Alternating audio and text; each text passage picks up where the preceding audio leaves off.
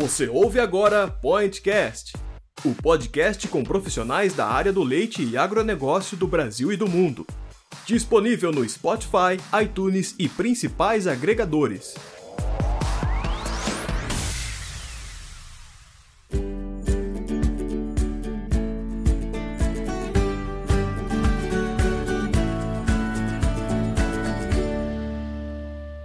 Bom dia, boa tarde, boa noite. Você está ouvindo agora o Pointcast, o podcast do Milk Point, do Educa Point. Nós estamos de volta aí depois de um tempo sem gravar e nós estamos iniciando hoje agora uma série de cinco podcasts sobre nutrição e alimentação de vacas leiteiras.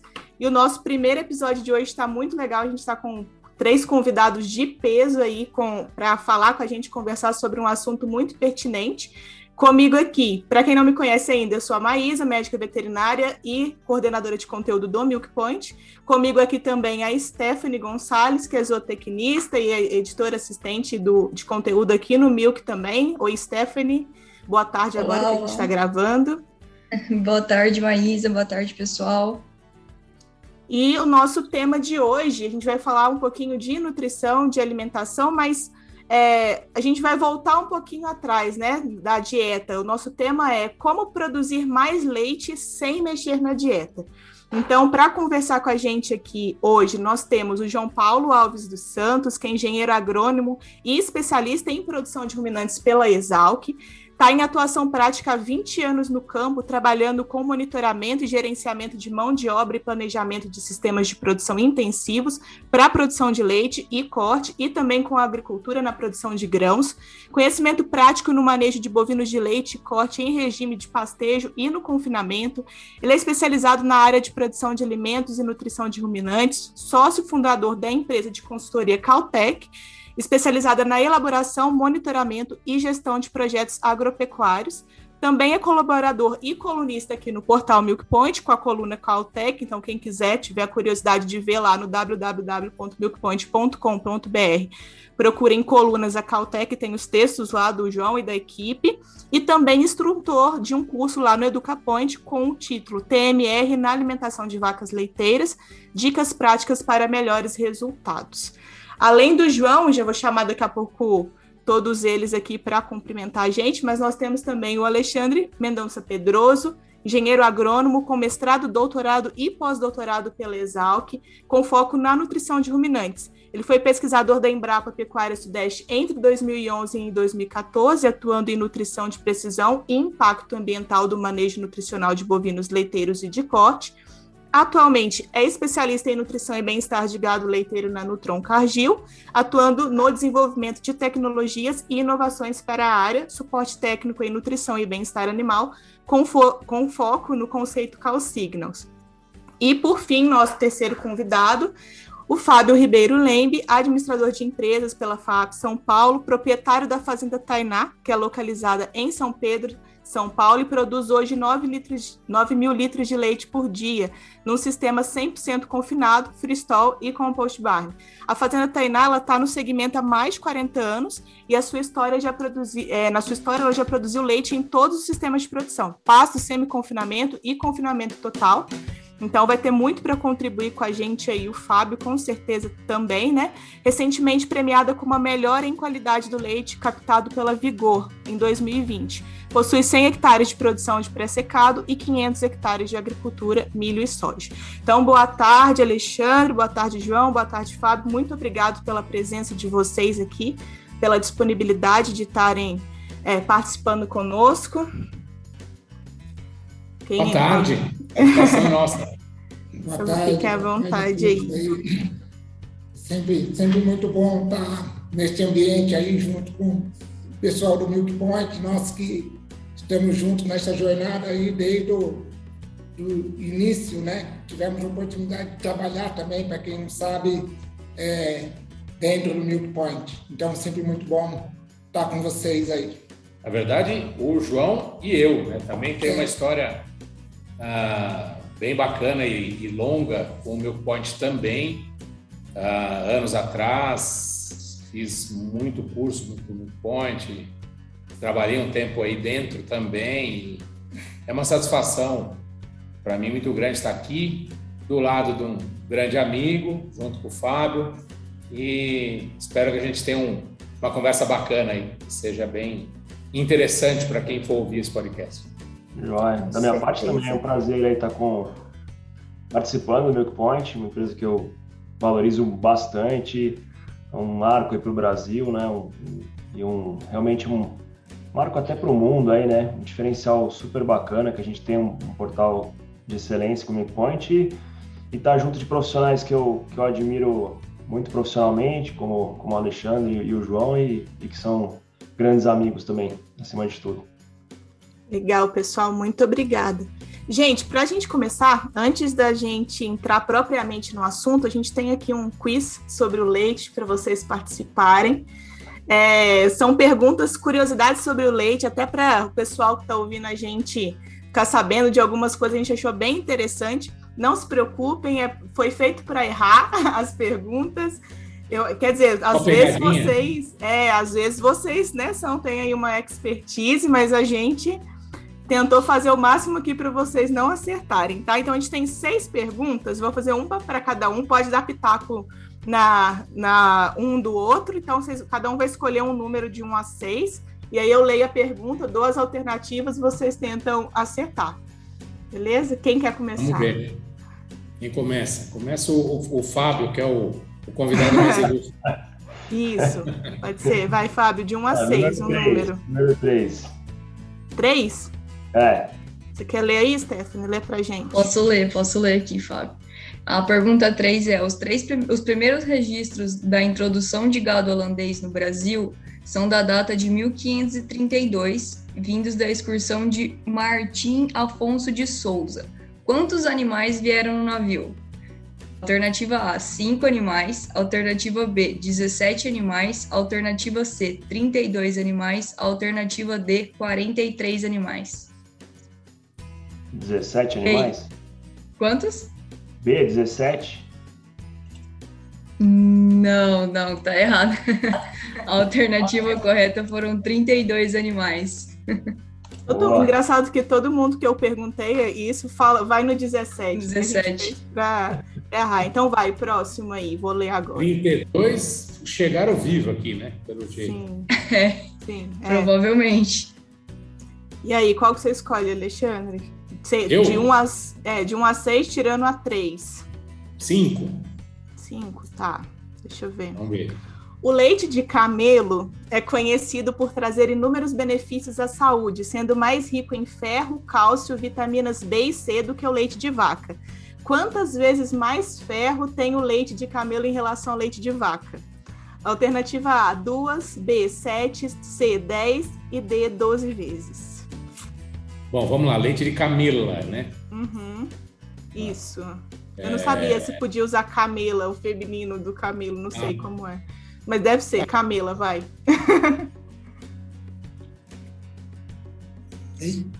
Doze vezes. Doze vezes? Não, dez vezes. Aí, Stephanie, oh, a gente tá boa de alternativa. Errei, quase. Quase, foi pouco. quase. Já vi, e aí... vou ter que acertar. Vai, João, faz seu nome aí para ver se pelo menos um acerta. De 1 um a, um a 6, tirando a, a 5 e a 3. 3 e a 5. 4. A 4? A primeira indústria de laticínios do Brasil foi pioneira na fabricação de queijos e manteigas. Em que ano foi construída e em que estado ela estava localizada? Alternativa A, em São Paulo, em 1895. B. Minas Gerais em 1888, Mato Grosso do Sul em 1915 ou em São Paulo em 1908? Em Minas. Deve ser em São Sebastião do Paraíso, sabe? Então é a alternativa B que você fala. Isso. 1888, é isso mesmo. É em Minas, é só que a gente. Aí, ó, ele falou que acertasse. Famosa, a famosa manteiga aviação. Na verdade, o que a gente viu foi o mais antigo. É, era em Barbacena, até pertinho Barbacena. da minha cidade. Eu fiquei surpresa. Mas é isso aí, Minas Gerais. Minas representando aqui. Legal, mas legal, gente. Estrearam Diria que bem, né? A gente queria que vocês acertassem nenhuma, vocês acertaram uma até, então estrearam bem a, o nosso quiz aí. Então vamos agora para o que interessa, né? Nosso tema de hoje, como, como eu falei, como produzir mais leite sem mexer na dieta e o tema já entrega. vou começar fazendo uma pergunta, acho que o, o João ele pode começar respondendo, né? O, o, o título do podcast já responde, mas a gente discutir um pouquinho mais, mexer na dieta de uma propriedade, ela é a única opção que a gente tem, João? E aí, disserte sobre o assunto. Sim. Essa pergunta é muito boa, né? Porque primeira coisa que o produtor pensa como alternativa para aumento de produção é mexer naquilo que mais pesa, né? Dentro do seu sistema, né? E que, consequentemente, também é, a gente conseguiria aí ter respostas mais, mais rápidas, talvez, né?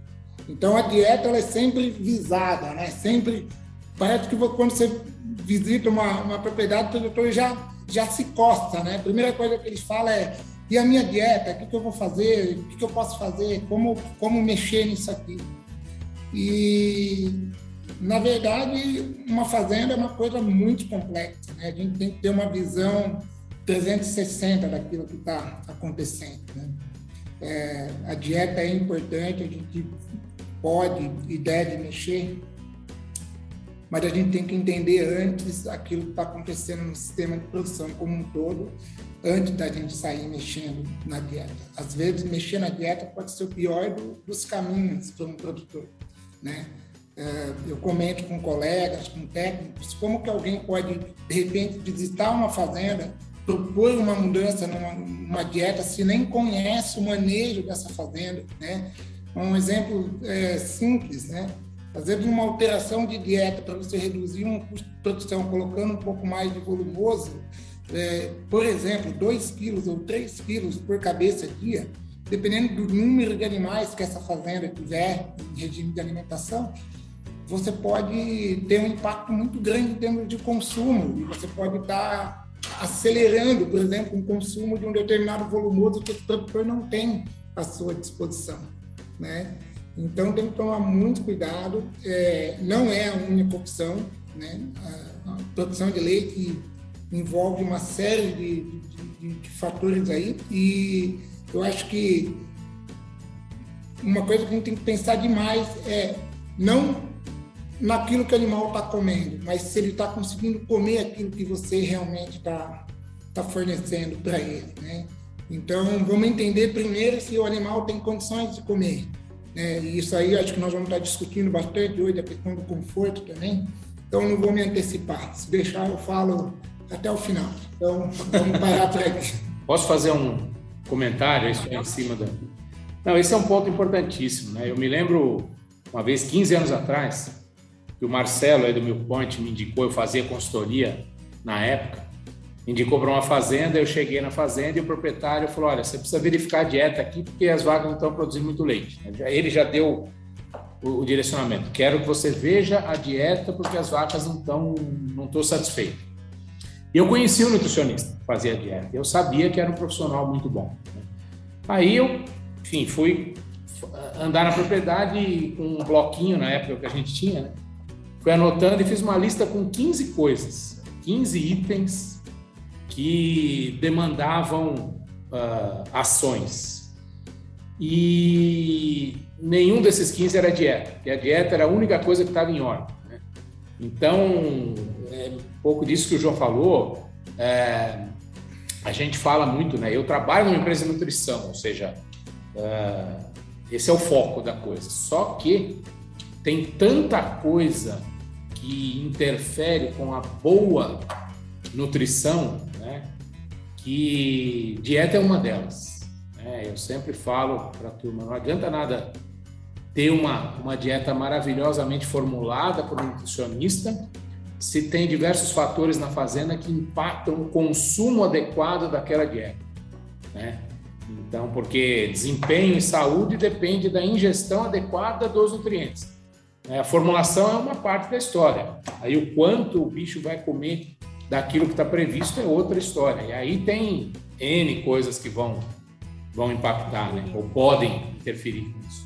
E até o aproveitamento, né, também. O animal come e às vezes não tá. Tem coisas que afetam no aproveitamento dos nutrientes que eles comem também, né? É muito diferente Exatamente. a dieta que tá lá no computador, que tá no papel, e aquela que efetivamente o animal tá absorvendo ali, né, e usando para a produção de leite.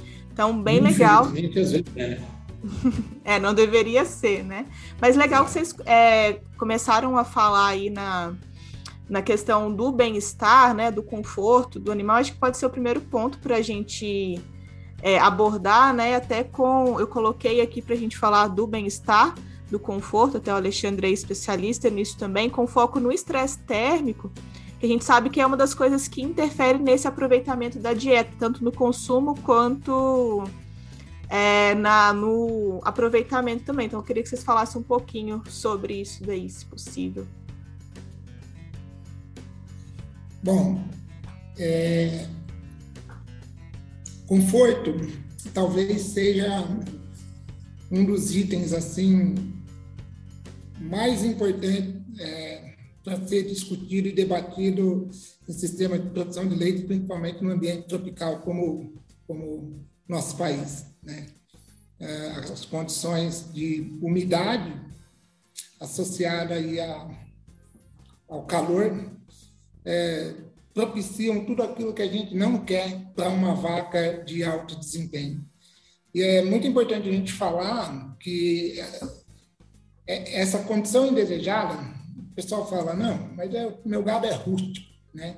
E isso é, a gente não, isso acho que está um pouco é, fora, né? A gente existem vacas que produzem leite vacas que não produzem leite, vacas de alto desempenho, e isso a gente encontra na, nas, nas, vacas é, de Holanda e nas vacas é, holandesas. Então, esse é um primeiro ponto que a gente tem que pensar também, é, uma vez que o nosso país tem uma constituição muito grande, ainda um percentual grande de, da raça de Holanda, a raça de Holanda, os animais, né, é, estão produzindo muito então, eu, particularmente, é, trato os animais, né, procuro pensar sempre na melhor condição de conforto. E conforto, o produtor mais rústico, mais é, tradicional, pensa muito em, talvez, ah, ver isso como uma, uma, um capricho, uma frescura, uma coisa assim, e não, não é por aí. Né? Conforto, a gente é, corre atrás por vários fatores, né? Primeiro que a vaca ela precisa ter, é, conseguir comer, né? Para ela conseguir comer, ela precisa estar, é, não pode estar em estresse térmico. É, segundo que quando você oferece conforto, você otimiza uma série de coisas, entre elas a reprodução, que também é fundamental para o sistema de produção como um todo. Então, não adianta você trabalhar nutricionalmente falando, formulando bem uma dieta ou trabalhando agronomicamente no campo, produzindo é, volumosos de alta qualidade, se você, na hora que você coloca ou disponibiliza isso para o animal, ele não tem condição de ingerir aquilo que você está fornecendo, né? Então, colocando, organizando isso, estratificando isso numa fazenda, a primeira coisa que a gente tem que avaliar é, obviamente, a relação oferta-demanda de forragem. Né? É, uma vez que você equacionou isso, você vai começar a trabalhar em cima de qualidade de alimentos. Né? E depois você vai ter que olhar se o animal vai conseguir comer aquilo que você está uh, formulando. E aí nós vamos pensar em equipamento, né, em como que nós vamos misturar essa dieta, como que nós vamos fornecer, e as instalações, as famosas instalações que vão é, propiciar aí uh, um consumo. Isso em sistema confinado. E o raciocínio é válido também para pastejo, né? Nós não podemos esquecer o pasto, e o pasto é uma condição é, muito desafiadora também, porque a janela é, que nós temos para os animais comerem é desafiadora. O pastejo noturno ocupa aí um, um uma, destaque né, na, no cenário do dia, né, no, no ciclo de 24 horas, a gente tem que pensar no, bem no pastejo noturno. Durante o dia, os animais ficam mais é, devagar, né? A gente fala procurando uma sombra, uma coisa assim. Então nós temos que pensar também em conforto uh, no sistema pasto, né? Legal. Eu queria. É... Desculpa, alguém ia falar? Não, não, pode falar. Não, eu queria assim voltar um pouquinho atrás, até para quem está ouvindo a gente entender um pouco mais. A gente fala muito dessa questão do conforto e principalmente do estresse térmico que atrapalha, né, a questão da nutrição e tal. Do... Mas como? Como que é o mecanismo, assim? Por que que, que atrapalha? Para a gente convencer quem está ouvindo a gente que de fato é importante. Se o Alexandre quiser falar um pouquinho aí. É, assim, bom... Uh... O, eu entendo, gente, o, o, o alívio do estresse calórico, vamos colocar de uma outra forma, vai? o desafio do estresse calórico, na minha opinião, considerando o Brasil como um todo, e eu, no meu trabalho, eu tenho a oportunidade de visitar fazendas literalmente no Brasil todo, do sul do Rio Grande do Sul até o Ceará, e, estresse térmico tem em qualquer lugar, né? Em alguns lugares é 365 dias no ano, em outros é 250. Né? então eu entendo que esse é o, talvez seja o principal desafio mesmo da, da eficiência nas fazendas, né? E fazendas como a Tainá, que já entenderam a importância de, de, de trabalhar essa questão, que já oferece para os animais uma condição muito boa de conforto, certamente elas é, conseguem trabalhar com mais eficiência. A questão específica do estresse calórico, Maísa, tem, acho que é preciso entender, e eu tento sempre simplificar essa questão, né? Ah, o animal ruminante é uma vaca leiteira, né? É, como todo animal ruminante, eu costumo brincar que ele tem uma fornalha dentro da barriga, né? que é um sistema digestivo que é, tem como base de funcionamento, vamos chamar assim, né? Um processo fermentativo né? conduzido por microrganismos e esse processo fermentativo que é uma parte fundamental e mais importante da digestão desses animais, gera muito calor. Então, o, os animais ruminantes, as vacas leiteiras, eu acho que principalmente porque elas comem uma quantidade muito grande de alimento, elas geram uma quantidade de calor interno absurdamente grande. Então, toda vez que esses animais eles são submetidos a algum grau de estresse calórico, uma resposta imediata é reduzir consumo para não aumentar ainda mais a temperatura corporal via essa produção de calor no sistema digestivo. Né? Então, a queda de consumo que está diretamente relacionada ao estresse calórico é brutal.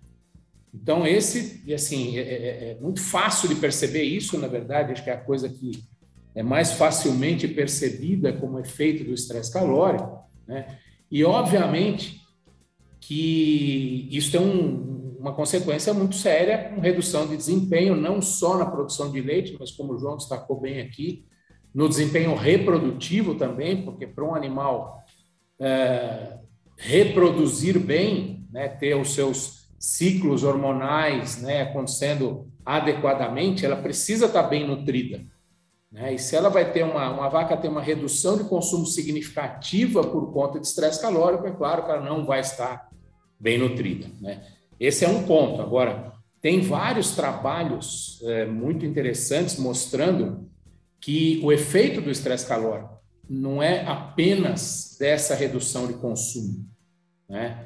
É, tem trabalhos que é, compararam dois grupos de vacas, grupos homogêneos de vacas, recebendo a mesma dieta na mesma quantidade, ou seja, os dois grupos estão comendo a mesma quantidade, exatamente da mesma dieta. Um grupo está sob estresse calórico, o outro grupo está é, resfriado em, em condições de alívio do estresse calórico. Esse grupo que está sob a condição de estresse calórico produz muito menos leite, mesmo ingerindo a mesma quantidade de alimento. Então, o, o efeito do, do calor, né, ele sobrepõe muito essa questão do consumo, né, é porque o animal tem que, de alguma forma, é da mesma, acontece com qualquer mamífero isso, na verdade, ele tem que controlar a temperatura. A temperatura corporal não pode subir além de um, de um, de um, de um limiar. Né? E para manter isso, ele gasta muito nutriente, gasta muita energia. Né? Então, o, de fato, o prejuízo é muito grande.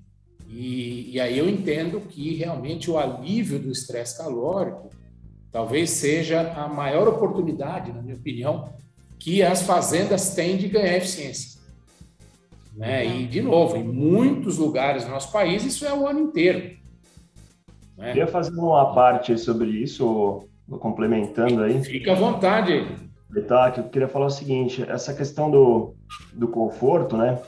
É, é realmente acho que é um, são, são degraus que às vezes as fazendas vão galgando. Esse, esse é um degrau importante que muda, é um dos primeiros degraus que, que gera uma mudança significativa na fazenda, porque o conforto dos animais, quando feito da forma correta, isso, isso eu acho importante, assim, não no sentido de usar materiais caros ou fazer com essa ou aquela empresa, mas algumas coisas-chave que tem que ser seguidas, vamos dizer, espaço de coxo, espaço de bebedor, cama adequada de tamanho, com material adequado, respeitado isso, não importa muito de que forma você vai, vai executar, é, mas traz um benefício para o animal muito grande, né, em termos de produção, reprodução, saúde, entra um monte de coisa. E assim, muda muito o conforto, vou dizer até do, do pessoal da fazenda.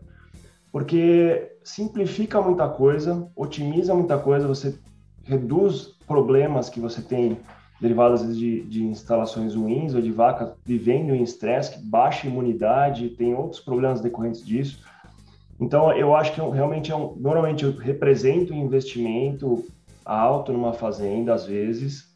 Eu falei, não precisa inventar muito, mas representa, mas é um dos, do, dos degraus importantes que as fazendas galgam, é que muda a, a rotina dos funcionários, fica completamente diferente, o, o, o trajeto de, de, de trato, são vários benefícios aí que facilitam bastante quando você fala em, em conforto, né? Mas é importante, de novo, assim, que, que se observe algumas, reg algumas regras que são é, essenciais para que ele funcione, né? Não é uma cobertura simplesmente, tem a forma certa de fazer. Mas esse, esse é o a parte, assim, que eu queria dizer que traz um benefício, um conforto, inclusive para as pessoas que trabalham na fazenda, não só para os animais. Legal, Fábio, eu ia, até, eu ia até te perguntar mesmo, né? A gente falou lá no início que vocês já produziram leite de, de várias formas, né? Eu queria saber, assim, quando que vocês começaram a voltar a olhar para essa questão do conforto? Se estava lá no pasto ainda, se foi depois, e se, se você lembra é como que foi, acho, imagino que sim, né? Você falou que é uma das coisas mais importantes, essa diferença que que deu aí em termos de produção? É, como que foi esse. Quando que vocês começaram mesmo a olhar para isso com um olhar mais criterioso? Olha, falando assim honestamente, eu acho que nós e muitos produtores, a gente olha por necessidade. Uhum. Porque se tivesse todo mundo ganhando dinheiro de qualquer jeito, você não olhava uhum. muito. Mas as coisas vão sempre apertando, a situação vai ficando mais complicada e você fica tentando achar formas de você otimizar tudo. E como eu falei, o conforto traz não só o benefício do ganho de produção, ele traz associados às vezes até custos a mais, por isso que a coisa precisa ser bem feita. Vamos dizer, você vai ter ventiladores eventualmente funcionando com bastante frequência, tem que ser bem pensado. Mas é isso, você, a gente, acho que tudo tem que estar equilibrado. Você vai melhorando a genética, você tem que ir melhorando a instalação, as coisas têm que estar em equilíbrio. Então, foi, foi nesse sentido. A gente tem um, um, avanço muito grande em genética e via um potencial forte a ser explorado do nosso, do nosso gado. Então, é, a gente quis, a gente tinha a qualidade de, de, de, forragem, que eu acho que é um ponto crítico da coisa também, você conseguir produzir um alimento de qualidade. E aí, falou, acho que o ponto agora é justamente esse. A gente conseguiria crescer mais também, você consegue adensar a coisa, então, foi, foi por necessidade de da coisa de melhorar a margem, de melhorar a eficiência, de melhorar a situação da fazenda no geral. Entendi. Posso Não. dar mais um pitaco aí? Uhum, claro. Ah, o, o, Fábio falou que, claro, é necessário, toda fazenda que quer melhorar as condições de conforto dos animais, dos, dos trabalhadores, ela tem que investir, isso é, isso é, é, é óbvio, né? Mas eu acho que uma mensagem importante é, é que eu não conheço hoje um investimento feito na pecuária leiteira que dê retorno mais rápido do que investir em conforto. Tá? De novo, trabalho numa empresa de nutrição, né? tenho que defender o, o pão de cada dia, mas não tem dúvida essa questão. Né? Lógico, a nutrição é fundamental, o tema da nossa conversa aqui é esse, mas se não tiver conforto, e aí a gente está falando de uma, de uma, forma bem ampla, né? não só do estresse calórico, mas, é, na minha opinião, são dois pilares principais. Né? É, é, é a questão do estresse calórico e quanto tempo as vacas passam deitadas por dia. Isso é um, é um aspecto fundamental aí na eficiência também.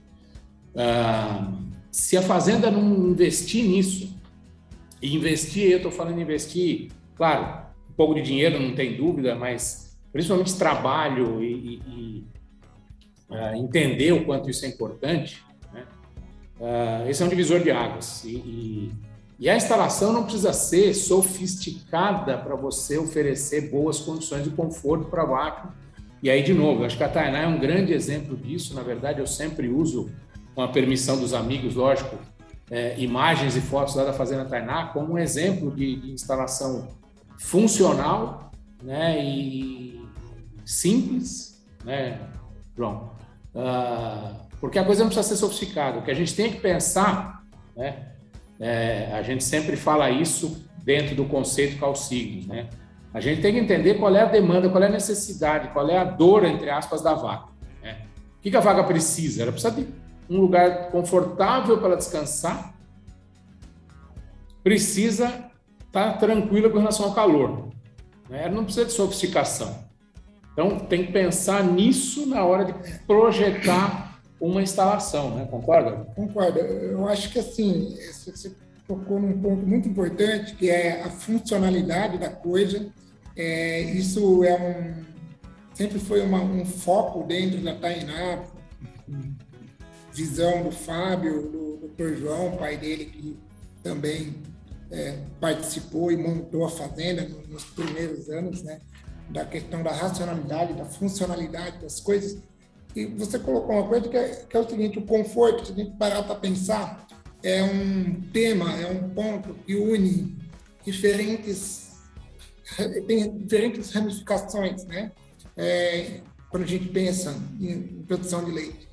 Se você quer ter boa reprodução, você precisa ter conforto. Se você quer ter boa bons resultados com nutrição, você precisa ter conforto. Se você quer, não quer ter problema de casco, você quer ter saúde de casco, você precisa ter conforto. Então, tudo, eu posso dar aqui... Qualidade do leite. Qualidade do leite. Conforto. Sanidade como um todo, status imunológico, tudo aquilo que você pensar remete a conforto, ainda mais é, é um tema super atual, porque é, na mídia cada vez mais as pessoas falam em bem-estar né, animal. E é muito importante a gente falar aqui, tocar num, num ponto, né, que é a questão uh, da produtividade animal individual ou mesmo como um todo, né? É, e a gente, alguns na mídia falam, poxa, mas será que esses animais estão bem, né? Será que, que, que a produção tá, né, pode ser feita dessa forma, com os animais fechados e tal? Existe uma resposta muito simples, imediata e inteligente para isso, que é o seguinte: é, o animal só vai manifestar o máximo potencial de produção né, e que ele pode é, expressar né, diariamente se ele tiver conforto e se ele estiver se sentindo bem. Né? Então, eu bato muito nessa tecla, sou um defensor dos sistemas intensivos de produção e a gente tem que desmistificar um pouco esse conceito de que ah, a intensificação pode trazer algum tipo de problema, justamente o contrário. Quando você é, cria ótimas condições para os animais, eles é, agradecem, né? É, as vacas ficam felizes, né? Que tudo existe vaca feliz, né? Agora na mídia todo mundo fala vacas felizes. As vacas Ué. ficam felizes. Como que nós sabemos que elas ficam felizes? Porque elas manifestam uh, o, o, todo esse bem-estar através da produção de leite. É, a gente deixou de entender o bem-estar animal, né? Como uma coisa, aquela coisa romântica, né? De ter que cuidar dos bichinhos e coisa e tal. Não, gente. Bem-estar animal é uma coisa fundamental para se ter eficiência nas fazendas. Né? Porque eu costumo dizer o seguinte: todo, tudo, todo desempenho né, ele decorre de uma boa saúde. Né? É tal história: um atleta de alto desempenho, um atleta olímpico, ele vai ter um bom desempenho se ele não estiver bem de saúde? Não. Né? Ele não precisa estar doendo de cama. Se o sujeito tiver ali um resfriado, alguma coisa que seja, já não vai ter um desempenho. E uma vaca de alta produção, uma vaca é um, é um atleta. Uhum. Né? Então, essas questões são muito importantes. Eu acho que uh, é fundamental entender isso. É, Esse é o. A gente tem que tomar muito cuidado, né, com, com, também com a questão das imagens, né? Existe aquele conceito que você coloca uma vaca, por exemplo, vamos falar de uma holandesa, a imagem dela num, num sol maravilhoso, a pasto e tal, se você chegasse no ouvido dela e falasse, vaca, como você está se sentindo? Ela é uma sombra, né? Pelo amor de Deus, me arruma uma sombra, né? Um, Sim. Exatamente. Um lugar para eu deitar, onde tem, uhum. possa ter um ventinho, é. né? Tá. E, é e aquela imagem do animal fechado, às vezes, num, num local relativamente é, é, pequeno sobre o ponto de vista dos leigos, né? É, poxa, essa vaca não está bem, coitada, ela está fechada. Muito pelo contrário, ela está adorando aquele tá ambiente. Ótimo e está ótimo para ela e ela não fala, mas ela responde no latão. Entendeu? É isso, isso que eu ia falar também. As próprias imagens mostram, né? Tipo, o tanto de vídeo. É, no tanque agora, né? O tanto de vídeo que é, a gente. Não, eu sou, sou, um pouco velho. Né? É, deu para ver que o cara é idoso. Latão. Mas assim, a gente. O tanto de vídeo, por exemplo, que a gente vê de animal em conforto e tá lá a vaca na cama, esparrachada, escarrapachada lá, mas esse animal tá bem, eu queria estar tá lá no lugar dela do jeito que ela tá feliz, né? Como que você fala que o animal não, não tá bem? Então, esse é bem é, legal e, e, acho que esse tema de conforto era um tema que, lógico, dava pra gente fazer um podcast só sobre ele, né? Só dele. Mas a, Hã? Fica a dica aí, ó. É, fica, fica a, dica. a, dica. tá vendo? Vamos trazer. Mas eu acho que isso deu pra gente discutir aqui esse primeiro ponto, né? Que era, inclusive, acho que o mais importante, o que daria mais retorno. Então, uma das formas da gente trazer aí, produzir leite, mais leite sem mexer na dieta é justamente isso, conforto. Se as vacas estão confortáveis, né? Elas estão você está dando para ela o mínimo, digamos assim, que elas precisam. E aí, como eu vou fazer isso?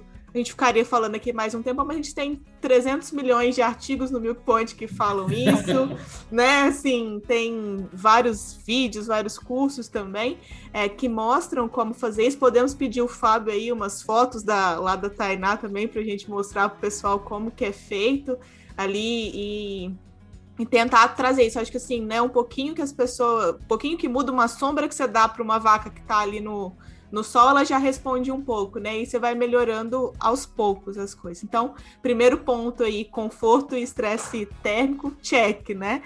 É, vamos, vamos dar. Acho que o pessoal ficou convencido aí. É, eu Stephanie, acho, mas é, ah, eu ia fazer uma. Você estava meio quieta aí. eu ia fazer uma observação aqui agora que essa parte do bem-estar animal, ela, igual o Alexandre falou, o leque dela é muito muito aberto, ele segue para outros pontos como o índice reprodutivo, como a parte de sanidade, e eu, que a minha pergunta agora era a respeito sobre, é, voltando um pouco para a parte de sanidade, essa questão de controle de moscas, é, saúde do casco, é uma coisa que incomoda o animal, que com o conforto a gente consegue ter um, um, uma melhora de desempenho, mas como que é essa relação com o consumo, o que que isso impacta é, nessa parte de dieta, de consumo da, dos animais aí? Bom, vou começar dessa vez, tá? ah, ô Stephanie, assim, vamos lá. Tudo aquilo que incomoda o animal, seja da forma que for, vai ter algum impacto ah, na saúde dela e no, no consumo. Esses dois exemplos que você trouxe ah, seguramente impactam. Né? Ah, problema de casco, por exemplo, é um negócio crítico em fazenda, porque a vaca que está com problema de casco, ela tem dor, ela tem dor ao se levantar, ela tem dor ao ela está em pé, ela tem dor ao se movimentar, caminhar. E naturalmente esse bicho vai tentar passar um, se livrar da dor, ou, ou minimizar o, o, número de horas, vamos chamar assim, que ela fica sentindo dor. Né? E aí ela vai se movimentar menos. Movimentando menos, ela tende a comer menos. Né? Ah, com relação à reprodução, por exemplo, o animal vai manifestar muito menos os sinais é, de cio, por exemplo. Né? Então, é um negócio crítico. Né? É, é, sempre é um ponto de atenção muito forte. Né? A gente sempre procura enfatizar isso, que é uma coisa crítica, o, a prevenção e pensar preventivamente na, nesses problemas de casco, porque curar uma vaca que já está com problema de casco é um negócio complicado. Então tem que ter uma ação preventiva. E queria só fazer um parênteses, não é o caso da Tainá aqui, mas é, uma, é um tema que sempre tem surgido. Né? Problema de casco em fazenda que tem ordenha de robô é mortal. Porque as vacas têm que andar sozinhas, né? não tem ninguém mais para tocar a vaca. Então, eu que tenho a oportunidade de trabalhar com várias fazendas que têm ordem robotizada também, eu sei o quanto isso é impactante nesse tipo de sistema. Então, são pontos uh, críticos aí. Ia fazer um complemento, se vocês permitirem, que é o seguinte. Temos que deixar o Fábio falar um claro. pouco também, nós estamos monopolizando a coisa. É, está ficando nervoso, ele está fazendo uma cara aqui que é, ele está gostando é. muito. Vou, vou, falar rapidinho, então. É, vamos lá. É, esses dois pontos, mosca, por exemplo, e, e casco, né? É, acho muito importante em fazendas hum, a gente entender a causa efetiva do problema. Muitas vezes as ações são tomadas sem a gente ter certeza é, da causa do problema. Então, mosca, por exemplo, um lugar que tem muita mosca, por que tem muita mosca? É, essa é uma pergunta a, a, a ser feita. Né? E é interessante que quando você visita um, um sistema de produção é, pouco intensivo, né, ah, mais artesanal, assim, você vê muita mosca no ambiente. E quando, quando você via, viaja e visita sistemas altamente tecnificados e intensificados, você vê muito pouca mosca. E a, a resposta né, Aí isso é, é, simples, manejo de dejetos, são instalações que são limpadas constantemente, você tem tratamento de dejeto, você tem remoção de, de dejeto é, constantemente, então você não tem tempo para formação de, de, de, ovos, né? Então você tem muito menos mosca no, no ambiente, né? E a questão da claudicação, que o, Bolo, o, desculpa, o Alexandre né, colocou, é, para o pessoal que está ouvindo aí, enfim, é, a gente chama. Força do hábito. Força, força do, do, hábito, hábito nosso, nosso amigo Alexandre aí, a gente chama pelo apelido. Mas vamos lá. É, a questão da claudicação, é, que foi abordada pelo Alexandre como algo mortal, né? e isso é, é verdadeiro, implica também na questão do consumo, né, de energia que esse animal, eu, ele, ele havia colocado anteriormente a questão do estresse térmico, mas uma vaca claudicando, ela gasta muito mais energia no seu deslocamento diário, então é, o aporte de a questão da distribuição dos nutrientes dentro do sistema animal hum, é prejudicada, né? Aquilo que deveria ir para a glândula mamária acaba sendo consumida num, num deslocamento aí é, complicado, né? eu vou. Dá para falar mais, mas o Fábio tá, o Fábio tá, tá com a mão levantada. Não, o que eu tenho a acrescentar, acho que assim, pensando na realidade de, de Brasil, né, de vários, várias fazendas com características completamente diferentes, desde as pequenas propriedades, né, familiares a, a grandes, eu acho que o que pega muito, e aí eu acho que o, e o, e o Alexandre até ajuda aí com a parte do Calsignos, eu acho que o, o principal, assim, você treinar o, treinar o olho, né? Tem forma de você medir isso e você saber, né? Conseguir ver se a vaca, desde quando ela começa a sentir dor no casco, já, ela já dá sinais. Então a pessoa já consegue olhar. Acho que ela treinar esse olho e, e começar a prestar atenção, né? Acho que até um, aqui essa conversa ajuda nisso, né? Eu acho que é, independentemente do tamanho, a pessoa precisa estar atenta e, e efetivamente vai precisar saber mexer de alguma forma com o casco, desde que sejam, mesmo que sejam coisas mais simples, até às vezes curativos mais avançados e colocar tamanho, qualquer coisa assim. Mas é, o principal é você estar tá olhando, né? E estar tá medindo. E ter gente, quem está lidando com gado no dia a dia, está com, tá, tá atento a essas coisas, né? Tanto a mosca quanto a, a casco, tem várias formas de abordar né, pé dilúvio, tal jeito, tem, ver como é que tá os acessos, mas o importante é, é, o legal, acho que disso aqui, só para complementar rápido, é isso, é, é, ter o olho treinado aí para estar tá observando isso. Aquele famoso, é, essa é, vaca tá esquisita, né?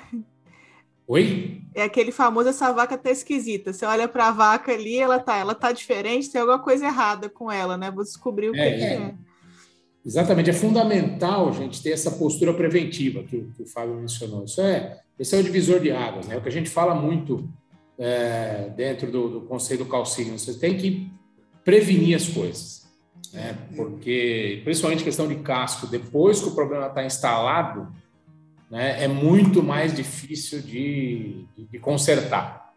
É, eu, eu chamo isso, eu tenho uma expressão é bem, bem particular, que eu já, já usei em alguns artigos aí, em algumas é, oportunidades, que é a gente tem que sentir a vaca, né?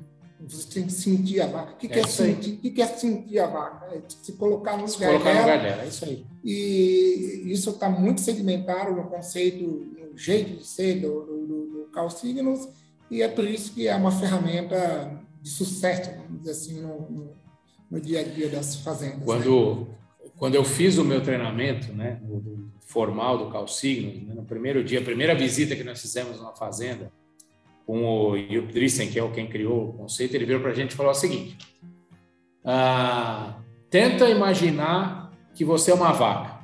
Virou para mim e falou assim: tenta imaginar que você é uma vaca. E aí pensa o seguinte: aqui essa fazenda seria um bom lugar para você viver se você fosse uma vaca ou não? E isso é uma, é uma brincadeira, mas, cara, mudou bastante minha perspectiva quando eu, eu, eu, eu penso nessas coisas, porque é, é, isso aí, é você se colocar no lugar do bicho. Eu né? acho que você está ficando cada vez mais parecido com uma vaca. as coisas que eu sou obrigado a ouvir. Mas ainda não, bem, ainda bem, que, não, tô brincando aqui porque ainda bem que estamos entre amigos o aqui, Alexandre, né? O Alexandre é um fanático, do, do, quem conhece por, por, por, vaca, tudo é vaca nele, foto de perfil, não sei o que, sabe? Antes dele, eu estou falando, ele está parecido cada vez mais com uma vaca. Tem que ser, né? Isso que, Vamos lá. Isso que, que o Alexandre falou me lembrou. Tem o Fabrício Nascimento é um, um produtor que escreve pra gente. ele tem um texto, né? Que ele falou: se eu fosse uma vaca, eu gostaria de ser uma das minhas. Eu acho que é bem. É bem é, isso. Nesse, é Exatamente. Bem isso. Eu acho, acho que, é, é esse, esse ponto aí, né? De de se, se colocar mesmo no lugar do animal. A gente, quando tá sentindo dor, eu, estiver, eu quero ficar lá, não quero comer, não quero levantar da minha cama, eu quero me mover o mínimo possível, né? Pra... Não, é isso aí mesmo. É bem, é bem esse ponto aí, então bem legal. Então, mais uma, co mais, é, uma coisa, seus animais, não só pensando em casco ou é, na, nas moscas, né, mas seus animais estão saudáveis, eles estão com algum problema que eles estão é, direcionando energia para tentar resolver esse problema e não para o leite, né? Que, que, era um, que, ele, que era o que ele deveria estar tá fazendo. Então, ficar atento, como o Fábio bem colocou aí, que a pessoa que está na lida ali todo dia, ela sabe, ela vê o animal, vê que ele, ela repara, ela vê que o animal está diferente, confiar nesse feeling aí, eu acho, né? No sentir a vaca do, do João aí. Então, muito legal não, isso. Não é só também. feeling, mas é assim, é, é mesmo observação uhum. e hoje tem tem técnicas, tem elementos para isso, né, para observar o comportamento dos animais e entender melhor se ele está bem ou não. Mas é isso mesmo. É, e só fazendo um, convite aí aos ouvintes, né, participantes aí dessa, desse debate aí, é, e que está nos acompanhando aí desde o início dessa conversa, dessa discussão, é a gente fazer um review aqui, uma revisão é, de todos esses conceitos que foram debatidos aqui, focado na questão de como aumentar a produção de leite sem mexer na dieta, ou seja, quantos conceitos foram discutidos aqui, debatidos, para que o produtor, para que o técnico preste atenção antes de sair com aquela vontade né, de mexer na, na dieta. Até vou fazer um, é um, um parênteses aqui. É, é, ainda quando estudante, é, eu assisti... Faz tempo. Obrigado. Infelizmente faz tempo. É, quando estudante, eu tinha uma certa é, é, fissura por acompanhar as formulações de dieta e ver os ajustes de dieta e as respostas produtivas com os acertos de, de, das dietas. Né? E com o passar do tempo, esse anseio ele foi diminuindo. Hoje, se você perguntar é, para mim o que é uma fazenda redonda, né? É, talvez eu faça uma pergunta antes, que é a seguinte: quantas vezes essa fazenda né, muda a dieta dela por ano? Sim. Quando você faz essa pergunta para um, um, grupo de, de pessoas, é, algumas associam a frequência de mudança à necessidade, claro, e ao sucesso do negócio. E eu penso exatamente o contrário. Quanto menos uma fazenda mexe numa dieta, significa que aquela dieta está funcionando, né? É, ela está indo bem.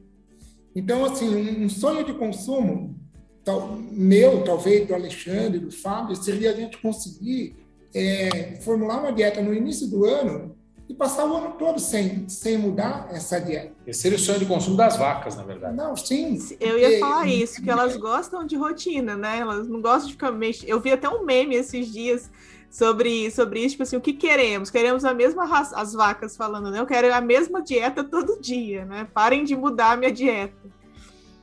É bem... Você sabe que, deixa eu fazer um parênteses aqui, porque é interessante. Há uns anos atrás, até quem quiser, é, está disponível na internet. Tem uma revista americana que eu gosto muito de ler, a Dairy Herd Management, Excelente. na edição de julho de 2017.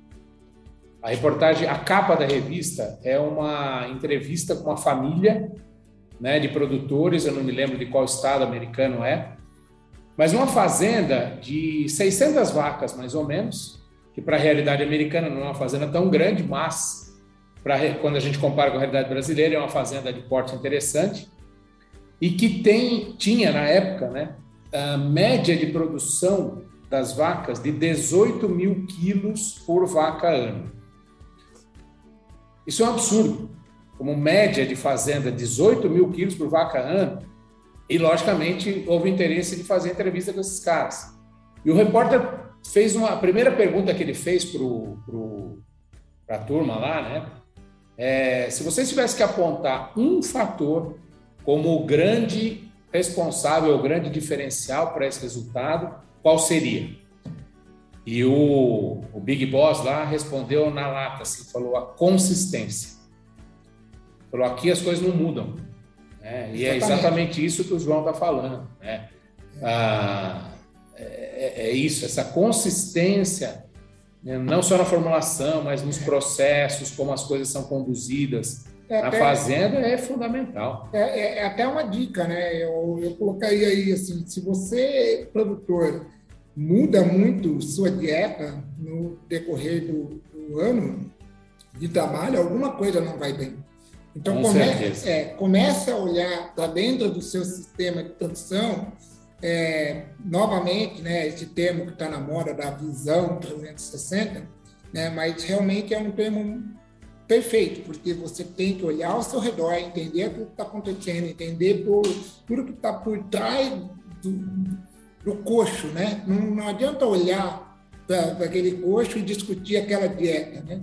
Já houve, por exemplo, o de, de eu visitar uma fazenda, ela está com uma dieta maravilhosa num determinado mês, no mês seguinte, eh, a vacada que estava comendo, por exemplo, uma salada de milho, está comendo cana. E aí você pergunta para o produtor e fala, o que, que aconteceu aqui? Ele fala, nada. Como nada, rapaz? Você estava dando slide de milho e tal. E, ah, não, acabou uh, o meu, o meu, minha slide de milho, então nós temos ali uma cana e tal. Então, quando a gente entra nesse nível, esse é um nível de produção, de conversa e tudo mais. O outro nível é aquele em que você tem a tal da consistência, muito bem colocada pelo, pelo Alexandre.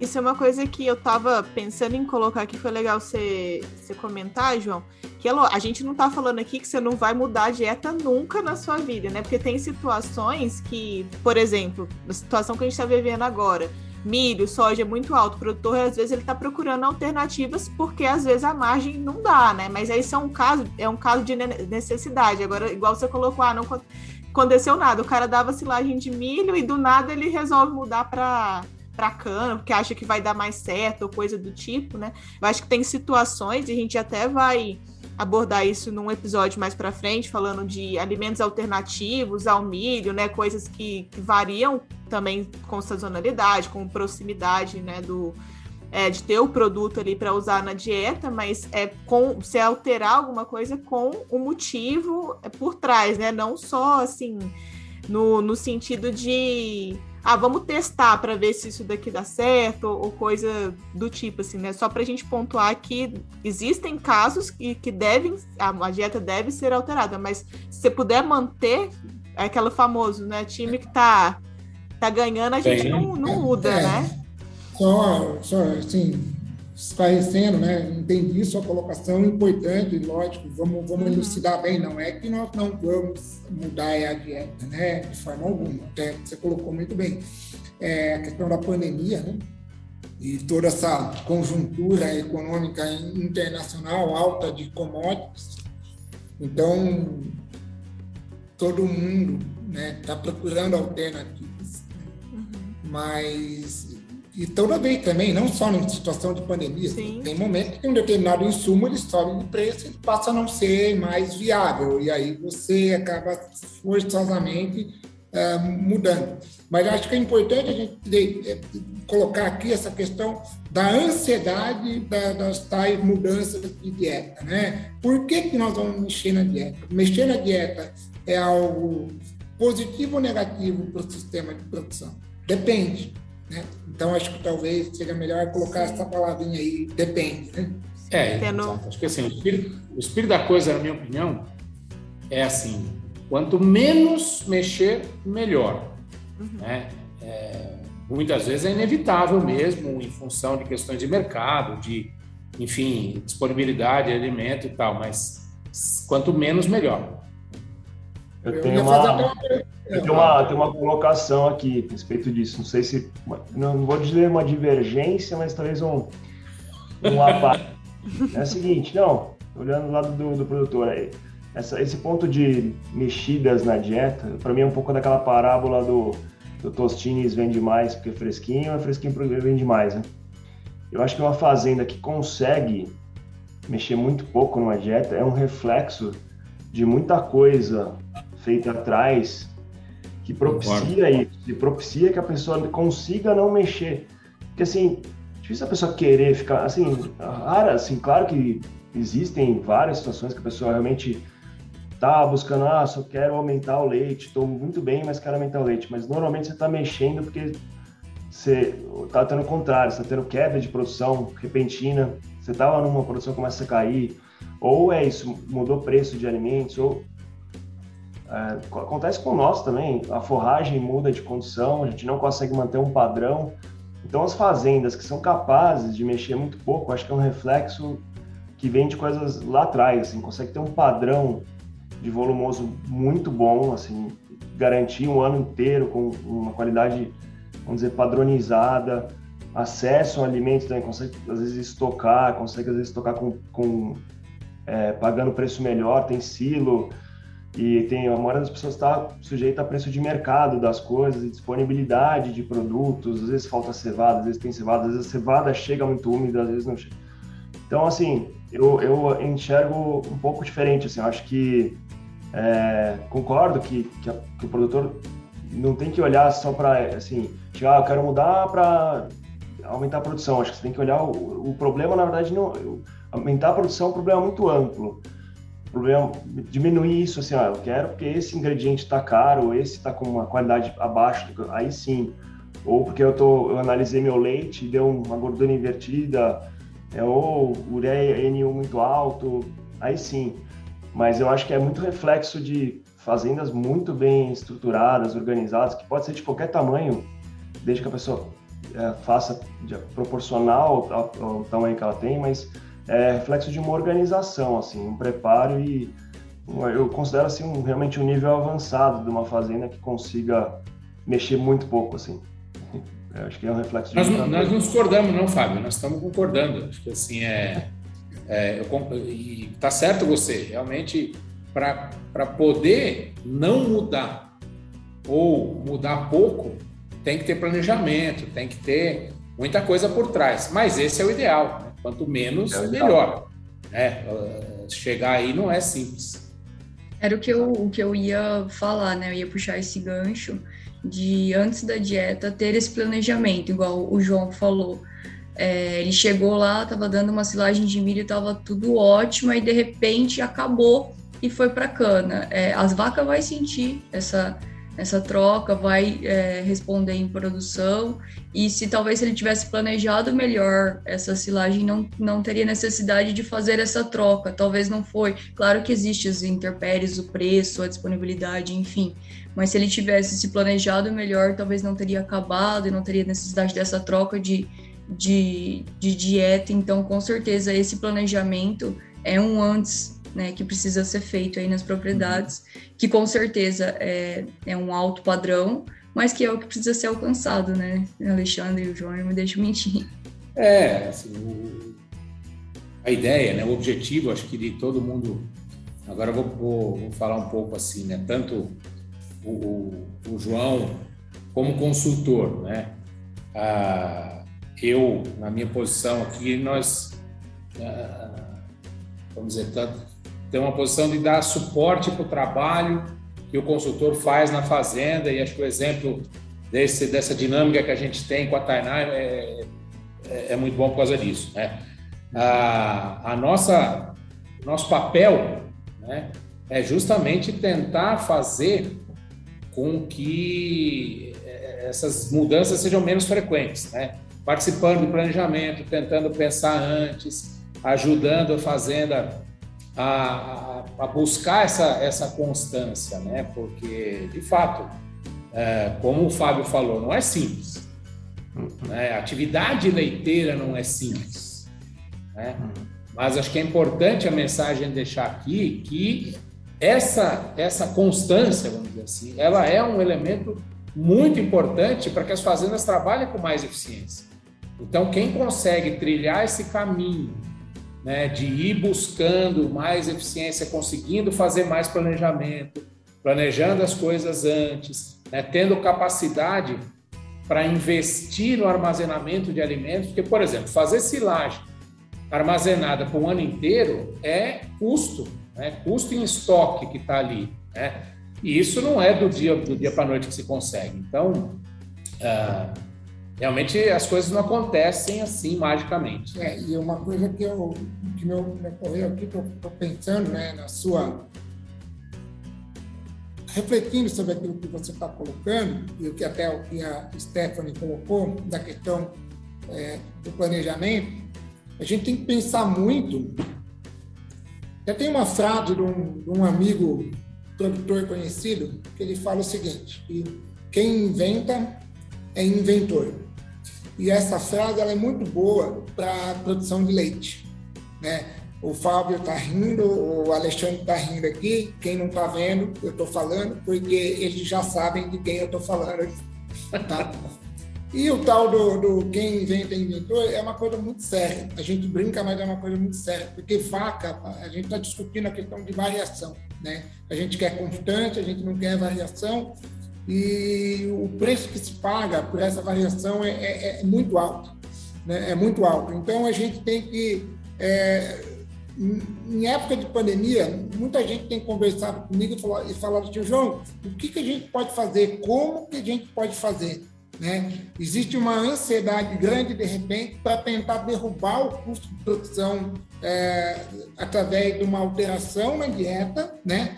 É, procurando um, um, alimento alternativo, um subproduto ou alguma coisa assim. Eu tenho visto alguns produtores que encontram algumas coisas e ficam felizes.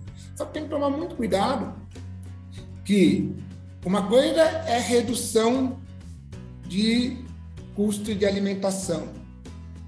Outra coisa é você conseguir reduzir o custo de alimentação mantendo ou aumentando a produção, que eu diria até que seria uma mágica. Alguns produtores ficam bravos quando eu falo, ah, nós vamos reduzir custo. Quando que acontece isso? Redução de custo e aumento de produção? Quando a commodity cai de preço.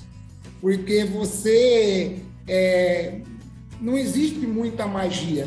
E aí que a gente deve pensar na questão da invenção e aí que a gente tem que pensar também na questão da, da constância, né? Uh, acho importante a gente dar uma pensada, uma refletida nesse sentido. Às vezes um, pode, o, o barraco pode ficar caro. É, queria acrescentar um ponto aqui, gente. Assim, é, muitos dos pontos que a gente está falando aqui dá uma discussão ampla né, e longa, mas. Já está dando, né? É, eu acho que o que falta para muitas fazendas, né, muitos produtores, é lembrar que quem paga as contas da fazenda são as vacas. Certo? As vacas são a unidade produtora, é dali que vem o dinheiro. Né? Então, isso posto, ele deveria pensar uh, o que, que ele precisa fazer para que, esse, essa máquina chamada vaca funcione bem. Né? E, e ela precisa é, do, do, do, máximo de, de, de estabilidade possível.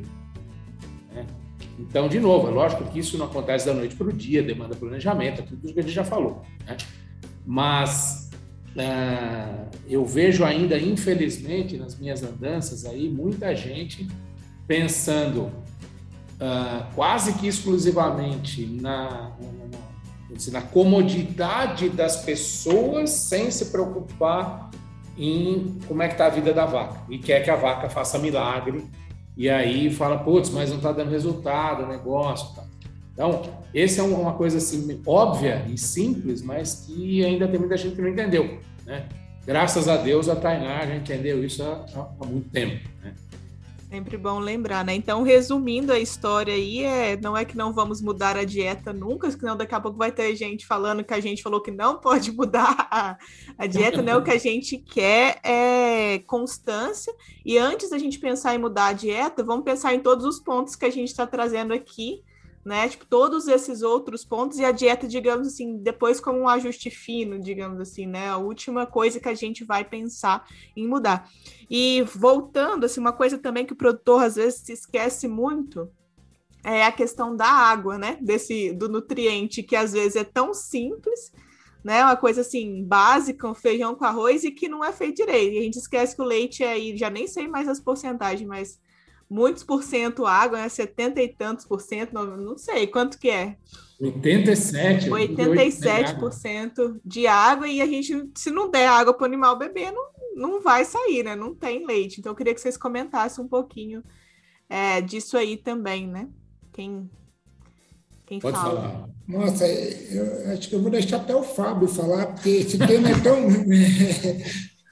É, gente, até umas seis da tarde a gente termina de falar dele. Assim. Fala aí, fala, fala aí, Fabio. Você, você entende bem de água, conhece muito da coisa aí. A, a questão da água, ela é, ela é essencial efetivamente para o leite. É um item do conforto e do bem-estar, não só conforto. E, e, assim, o fato é quando, ele, quando eles falam ali, por exemplo, que eles, a gente comentou mais cedo do calcígenos, né, de vocês colocar no lugar da vaca, para água, a mesma coisa.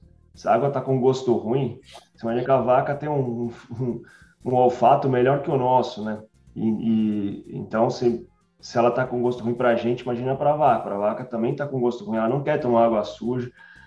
E aí tem, sim, acho que a, tem a questão do espaço, tem, tem umas estratégias, depende da realidade de cada fazenda, né? É, hoje a água é um, é um, um bem escasso que a gente precisa cuidar muito. Então, hoje na fazenda a gente se preocupa hoje em ter bebedores, por exemplo, de, de, menor capacidade, mas a gente porque hoje a gente consegue dar vazão. Então, eu consigo ter bebedores de menor capacidade, eles são têm um comprimento bom para caber a quantidade que precisa de animais, mas que eu consigo limpar todo dia é, com frequência rapidamente, tal. Então, É, eu sei que não é, não é realidade de vários fazendo aqui usam bebedores muito grandes. E, mas, sim, importante é manter limpo, né? mais limpo possível. É que uma, uma limpeza no bebedor grande, você, você desperdiça, entre aspas, muita água, né? E, então, assim, depende da realidade de cada fazenda, mas o, o ponto-chave aí é você ter espaço, né? Para que vacas dominantes não, não controlem muito a área, porque para ela também é um bem que ela valoriza, então, então elas não querem. É, é uma área de dominação, de dominância. Então, você tem bebedores, quanto mais melhor mas e que você possa manter limpo, né? É, isso é com disponibilidade, com bastante água, onde você conseguir colocar, eu sei que agrega. Tem alguns pontos que talvez sejam mais importantes, e mas tem as, tem as formas de fazer. Eu vou até fazer um, um exemplo da fazenda. A gente lendo, estudando e conversando com pessoas, falou, pô, a gente precisa colocar um bebedor na saída da ordenha.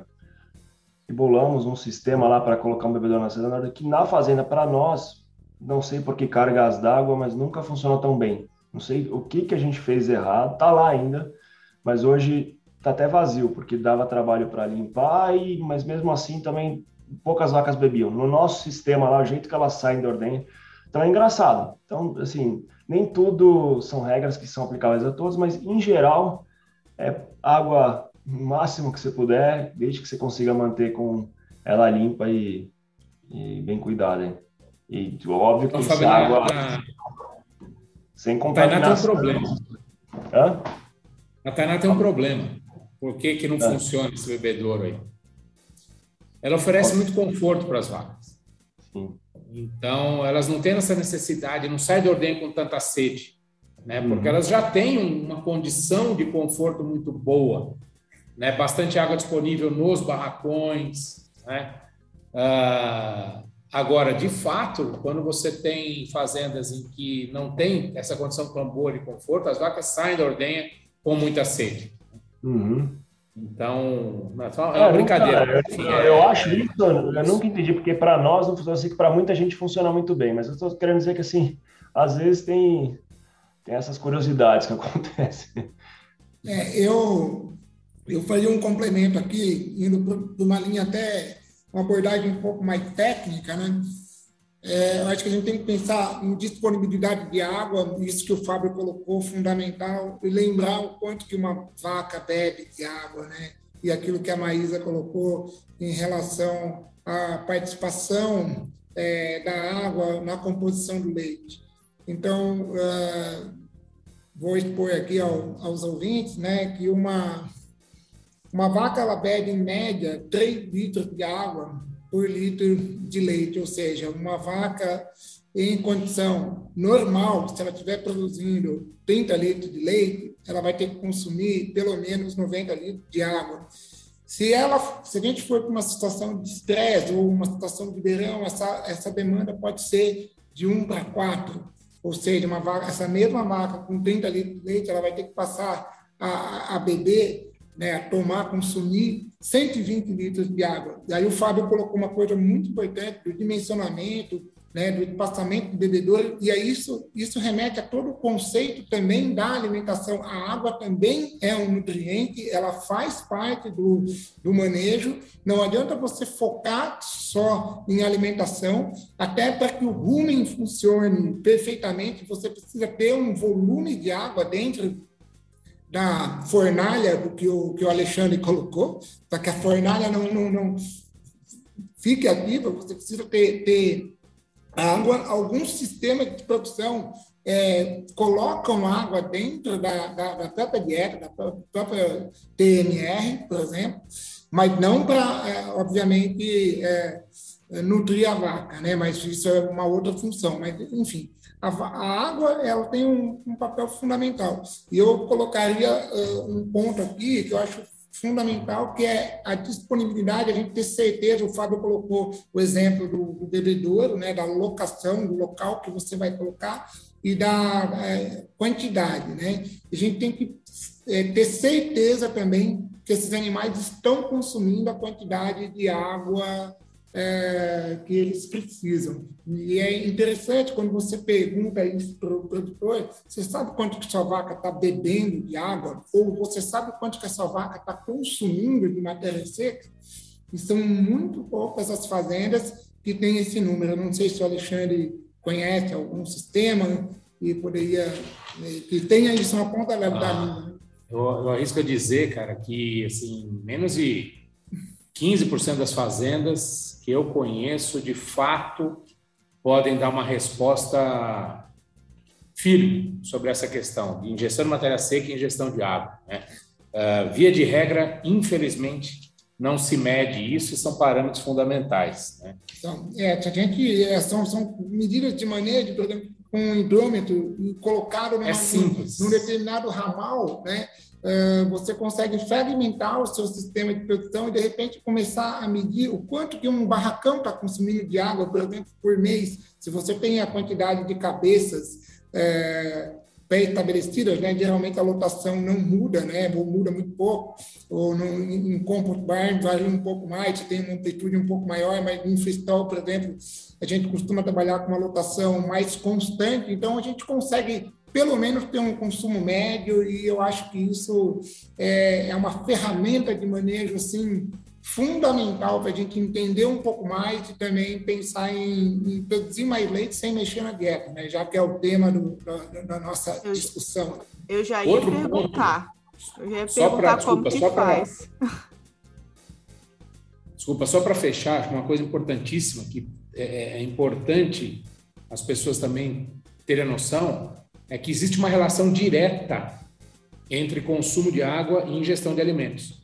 Né? Ou seja, quanto menos água a vaca beber, seja pela razão que for, porque não está limpa, porque não tem espaço, uh, isso vai reduzir consumo de alimento também.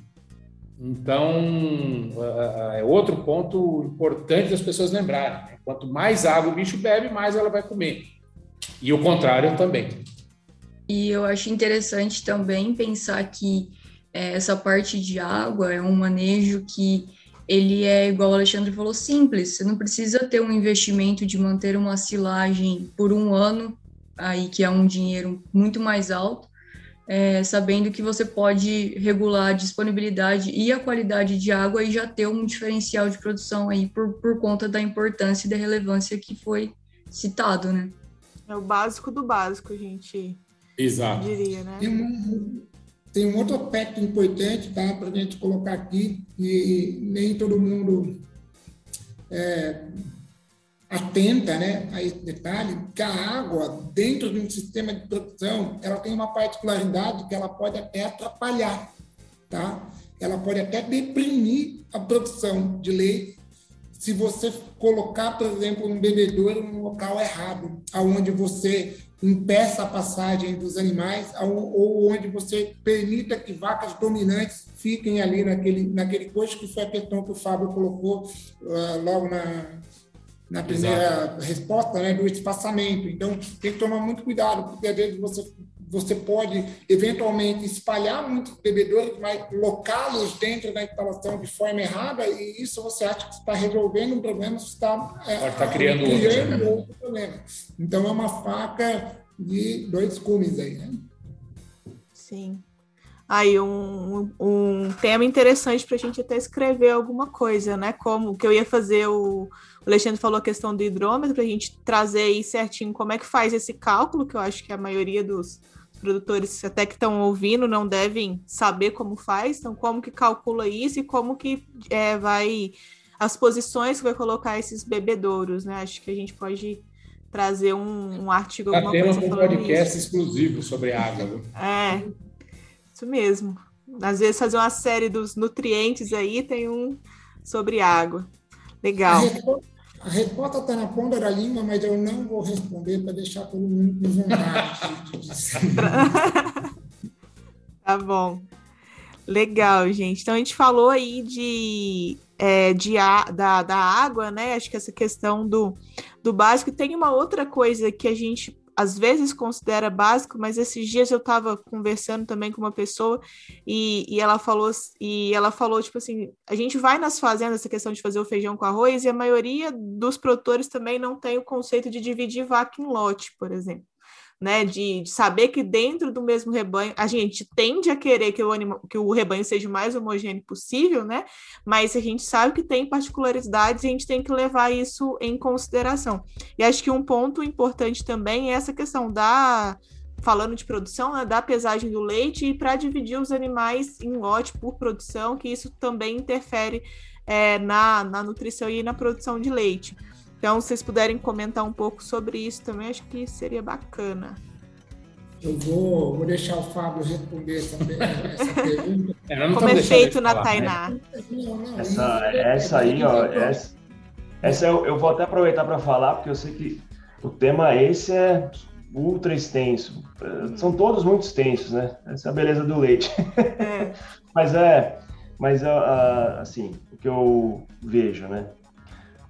A separação de lotes é, é, algo já, já testado e comprovado, né? É, sobre vários aspectos, né? Tanto, efetivamente, se você quiser uma estratégia de por lotes por produção ou por fase de lactação, é, todos têm a sua importância. Aí você tem que ver o que, que você tem, o que, que você está disposto a fazer na, na fazenda, em termos tem que ter os locais, você tem que ter capacidade de, eventualmente, dar tratos diferentes, fornecer diferentes.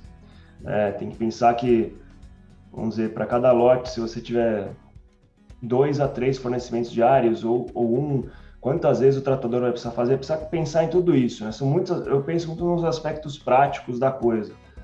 É, que, que faz efeito você separar primíparas de, de multíparas, você faz efeito você ter um lote de transição, você ter um lote de baixa, também preparando para ser.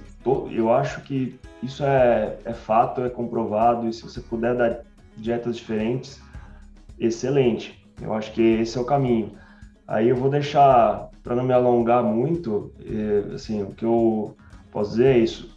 É, para as, se você puder ficarem todas segregadas, ideal, porque elas são mais tímidas, vão ser dominadas. Pós-parto, é uma fase crítica, a gente sabe, da transição. É, e você, obviamente, poder investir um pouco mais num trato de, de, vacas de um lote desafio também é muito bom. Aí eu acho que entra a expertise dos profissionais de ter o olho de olhar a realidade de cada fazenda e propor. Aí eu acho que entra bem o papel tanto da Nutron quanto da Caltech. Vou até passar a bola aí para eles para aprofundar aí a coisa. Não, esse é um, uh, na verdade, gente, o, o agrupamento correto né, é, é, outra coisa que tem um impacto brutal, na minha opinião, sobre a eficiência. Né? E o Fábio colocou um ponto que eu ia mencionar e que realmente é um, é um desafio grande. Né? Porque existe um conceito geral, que acho que a gente compartilha aqui e tal, de como se é, o que, que norteia né, os critérios de agrupamento. O Fábio falou algumas coisas sobre primíparas, enfim, estágio de lactação, mas Cada fazenda tem uma realidade, tem uma estrutura, tem um porte, né? Ah, você fazer agrupamento em fazendas grandes é muito mais fácil do que fazer agrupamento em fazenda pequena, né? Então, ah, tem que juntar essas duas coisas, né? Pensar na questão operacional ah, e o que, que se pode fazer de melhor em cada caso, mas não tem dúvida. E, e outra, para mim, o agrupamento não se refere apenas a os animais em produção. Né? A gente tem que pensar desde o gado jovem, como é que a gente vai separar adequadamente as bezerras, as novilhas, enfim, vacas secas e tudo mais. Ah, é, de novo, é um tema que dá um podcast inteiro, mas ah, de fato é um tema, uma, uma questão que tem um impacto muito grande, muito grande na eficiência, ah, na questão do desempenho, na questão do custo da fazenda, é, e, e, é uma coisa que tem que ser muito bem pensada. Né? E eu acho que esse é um, é um tema que a gente sempre investe tempo nele, em cada fazenda que a gente ajuda a realmente qual é a melhor alternativa e estratégia para cada caso. Né, o, o, o, desafio né, da separação de lotes, ele, sob meu ponto de vista, ele acompanha aquela famosa curva da produção de leite de uma lactação. Né? É, toda vez que eu olho para um coxo, eu olho para o animal e a imagem daquela curva de lactação e, de, que cruza com score de condição corporal, né? Você tem o início de lactação e, e, e, são três curvas, né? Também com interagindo com o consumo, tudo isso a gente tem que pensar. Então, se fosse possível, né, num mundo ideal, é, dividindo aí a, as fases da lactação, nós teríamos inúmeras dietas, né? Uma coisa que acontece, que a gente tem que entender, é que a gente nunca vai ter um ambiente perfeito em termos de arraçoamento, porque você vai ter sempre indivíduos que vão estar recebendo mais nutrientes que eles precisam e você e vai ter um grupo de indivíduos aí de vacas que vão estar recebendo menos nutrientes do que necessário. Eis aí então o nosso desafio e isso, como o Fábio colocou muito bem, é, de cada fazenda, né? Então, o técnico, o consultor, ele precisa ter essa sensibilidade, ele precisa entender os desafios do sistema e ele precisa adaptar isso da melhor forma possível. Então, é, resumindo, existe uma melhor forma de se dividir lote? É, a resposta imediata é não, né? É, não existe uma única forma. É, acho que esse é o ponto, não é melhor, é uma única, é uma, única, uma receita pronta. Uma receita pronta. O famoso depende. É, é, o critério, o critério de produção é um critério muito importante, né? Porque a gente sabe que uh, as vacas são uh, animais que estão em desempenhando. Todo produtor sabe que é muito ruim você cortar uma, um animal que está na fase ascendente de, de, produção. Você não tem garantia que ele vai conseguir re, retornar essa produção quando você muda o manejo. Mas é, é isso aí, é, é muita atenção, olhar para os detalhes, entender cada, cada demanda e, e, e fazer da melhor é, forma. É, é, isso aí, assim, a gente tem, tem os conceitos técnicos, né, João? Conceitos que a Sim. gente entende, que acho que todo mundo nós compartilhamos. Agora a questão, eu vou dar exemplos, né?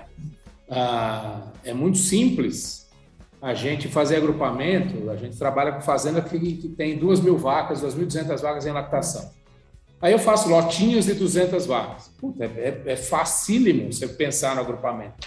Né? E trabalho com fazenda lá no sul que tem 50, 40 vacas, distribuídas ao longo de um, de um, de um ciclo de lactação. É Pô, como é que você faz isso? É muito mais desafiador. Então, é, é isso mesmo. De um lado, o critério técnico, que são conceitos que a gente tem, e do outro, como é que você acomoda isso na situação de cada fazenda, né? que tem que ter esse olhar operacional. Eu acho que uh, esse é um ponto no qual a gente, uh, o Fábio citou aí, né, essa parceria nossa com o Caltech, em torno do trabalho para a Tainá. Eu acho que um dos segredos do sucesso desse, desse nosso bom relacionamento é justamente pensar junto e, e entender e, e, ter mais ou menos a mesma, mesma forma de encarar o sistema de produção, né?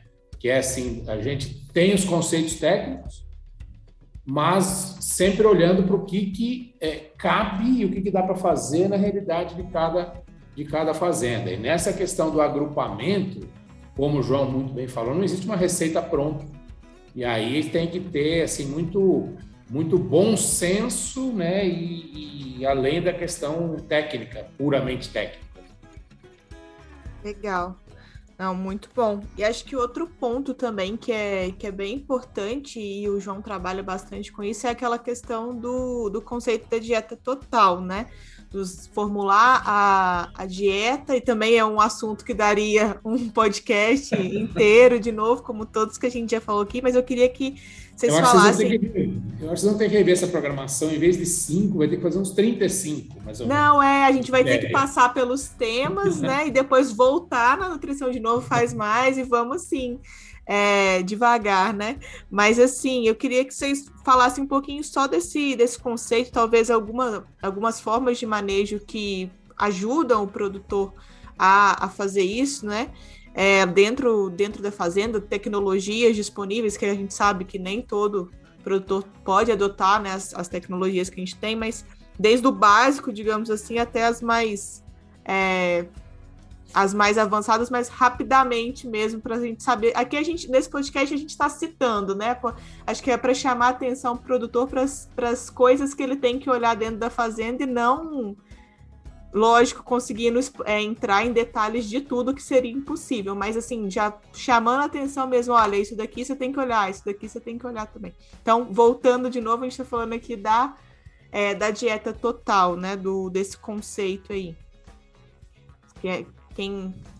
Bom, é, vamos lá. É, você colocou um, um, ponto aí bacana, né? Que nem todo mundo, né, nem todo produtor tem condição de estar tá trabalhando da melhor forma, né? Uhum. Mas uma coisa que o produtor pode, pelo menos, fazer, o dever de casa dele, é entender o conceito. Eu acho Sim. que esse, esse é o primeiro passo. Concordo. Né? Então, não, não tem como. É, se, se, o produtor não entender o conceito, ele não vai sair do lugar, né? E o conceito de alimentação, né, de ruminantes, é, em sistema confinado, vamos colocar primeiramente, né, no confinamento, é você não permitir que esse animal selecione o, o alimento, né? O famoso conceito da, da, da ração total, ração total ou dieta total, e a famosa sigla PMR, Total Mix Ration, em inglês, né? É, esse conceito, né, muita gente confunde, né, ou acha que é, é, algum tipo de luxo, não, é muito básico, né? Você não, você não quer que o animal segregue alimento, selecione, até inicialmente por uma questão de saúde. Né? Você não pode é, oferecer é, forragem concentrada é, em grandes quantidades é, separadamente. Né? não é que você não pode, você pode fazer aquilo que você quiser, mas a chance de você ter resultado positivo é muito, muito pequena. Né? Fornecer grandes quantidades de volumoso, somente volumoso, a tendência é que você tenha um baixo consumo. Fornecer excesso de concentrado, a tendência, ou não, não diria nem tendência, a certeza é que você acabe com o ambiente ruminal, porque você vai ter aí uma queda de pH, exceto, primeiro, uma formação excessiva de propionato, de ácido lático, redução de pH, morte de bactérias celulolíticas, e aí a gente abre um livro de nutrição para falar sobre é, o ambiente ruminal e a, as consequências de uma dieta rica em carboidratos não fibrosos. Então, a gente tem que tomar muito cuidado, porque tem que entender, primeiramente, como que a máquina funciona. Né? Um motor, ele precisa de gasolina ou de qualquer tipo de combustível, mas não é só isso. Ele tem engrenagem, ele tem lubrificante, ele tem diversos componentes. Então, a PMR nada mais é do que você colocar um motor em movimento de forma é, correta, né? não permitindo a segregação, garantindo um ambiente ruminal sadio, estável, né? E aí você começa, a, a consequência disso é, é, é a produção é, otimizada, né? Deixar o Alexandre falar que ele, ele, ele é, o, é o papa do, do, do né? Não, o... gente, assim, eu, eu vejo da seguinte forma, né? Uh, de fato, quando a gente pensa em promover saúde, aí eu entendo, eu já falei isso antes, né? Que o, todo desempenho, tanto em produção como reprodução, decorre da boa saúde, né? Ah, Para maximizar a saúde, o bicho tem que ingerir corretamente os nutrientes necessários, aquilo que o nutricionista formulou, né? E, inegavelmente, a melhor forma de fazer isso, a forma mais eficiente de fazer isso, é você fornecer uma dieta completa, onde o animal vai receber ali num pacote, vamos chamar assim, né? Esse mix de alimentos contendo um mix de nutrientes que foi pensado pelo nutricionista, é, não dando ao animal a oportunidade de, de selecionar uma coisa em relação, em detrimento de outro. Né? É dessa forma que talvez seja o mais, mais fácil, entre aspas, de você promover saúde. Logicamente que tem que, que aqui também colocar na, na, na, conversa a questão do sistema. Né? Então, por exemplo, sistema de pastejo, em que forçosamente o animal vai comer o volumoso, a grande parte do volumoso no pasto, e num outro momento vai comer o, o, o concentrado, né? não é que isso está errado, isso é uma limitação, uma característica do sistema. Né? E é uma das razões pelas quais os sistemas de pastejo não conseguem é, permitir tanto desempenho quanto sistemas em que se alimentam os animais totalmente no coxo. Né? Então, a gente tem que entender também essa característica do sistema. Sistema com ordenha robotizada tem outro, outra característica, que forçosamente também parte da alimentação vai ter que ser num outro momento. Mas o conceito da dieta total, né, da TMR, não tem dúvida que é fundamental uh, para promover saúde. Saúde de rumen, principalmente, como o João falou, né, porque o, o animal ruminante, né, o, o, o, ponto central aí, do, quando a gente pensa na nutrição, é aquilo que acontece dentro do rumo. Né?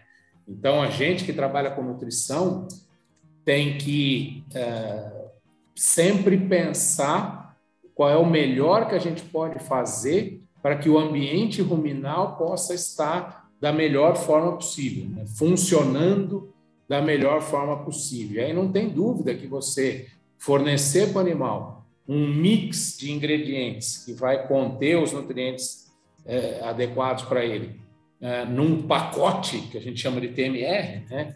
É, promove mais eficiência. Não tem, não tem dúvida. Uma coisa que... um, acrescentar aí a isso, né? Acho que assim como a questão que a gente colocou do conforto, é, o ATMR é um, é um dos outros grandes degraus importantes, né, que o, que o produtor galga, né, na, na história dele na, na atividade, que também muda é, o patamar de muita coisa, né, assim, a, a atividade em si muda bastante, ele justamente muda de nível, ou seja, se permite até traba trabalhar até com coisas um pouco diferenciadas e melhores, porque o, o, sistema que ele tem já vai ter o aproveitamento necessário para que ele possa utilizar algumas coisas um pouco diferenciadas e melhores e muda a rotina da pessoa, né? Então, eu acho que isso traz padroniza a padronização que a gente falou, que é sempre bom para o pro, rebanho, para o gado e é sempre bom para as pessoas que estão envolvidas, seja o próprio pessoa que está fazendo ou o colaborador, mas é, é, um dos, eu acho que é um dos, dos grandes saltos na história de uma fazenda que queira estar tá nesse caminho, não que queira permanecer no pasto e, e aí aprofundar e elaborar e se tecnificar dentro de uma filosofia de pastejo puramente, mas é, quem já está num semi-confinamento aí ou, ou indo para um confinado putz, aí é, é uma das grandes mudanças que você faz que te permite realmente ter acesso a, muita coisa, e grandes evoluções assim e melhoria de, de qualidade de vida para a pessoa e para o rebanho também.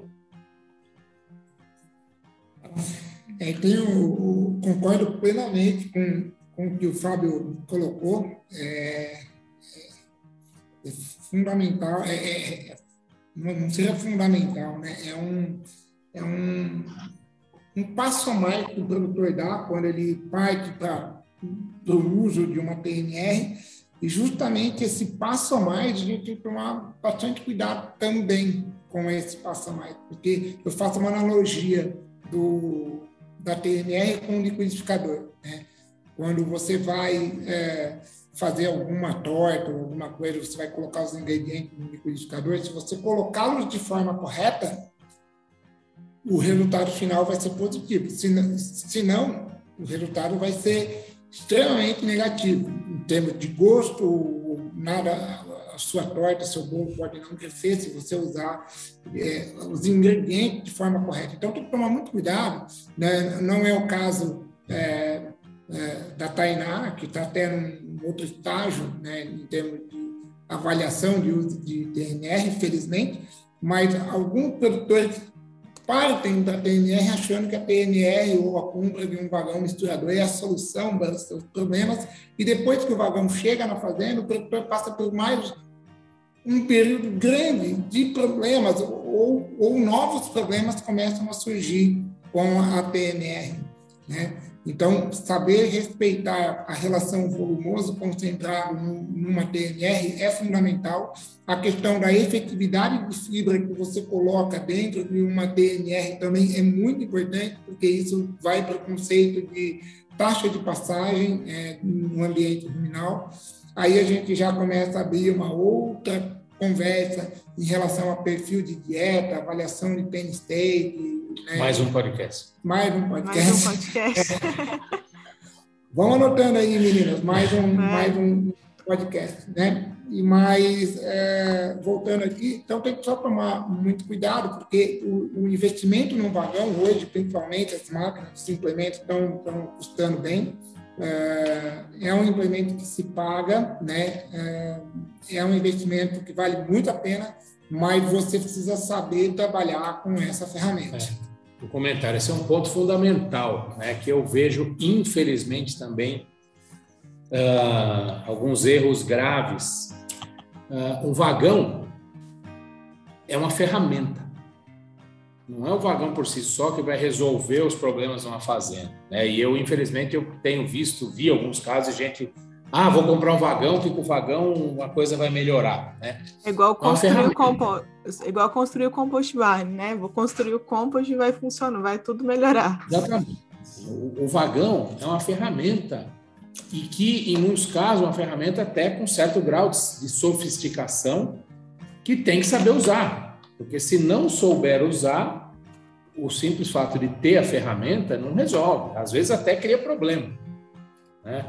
Então, esse é um ponto muito importante, né? Tem que entender o conceito do que está por trás, né? É, Para trabalhar bem com isso, não adianta, tem que ter um conhecimento de nutrição, conhecimento, uma boa experiência de manejo de fazenda, de rotina, enfim, né? Porque para fazer a coisa bem feita, como o João falou, né?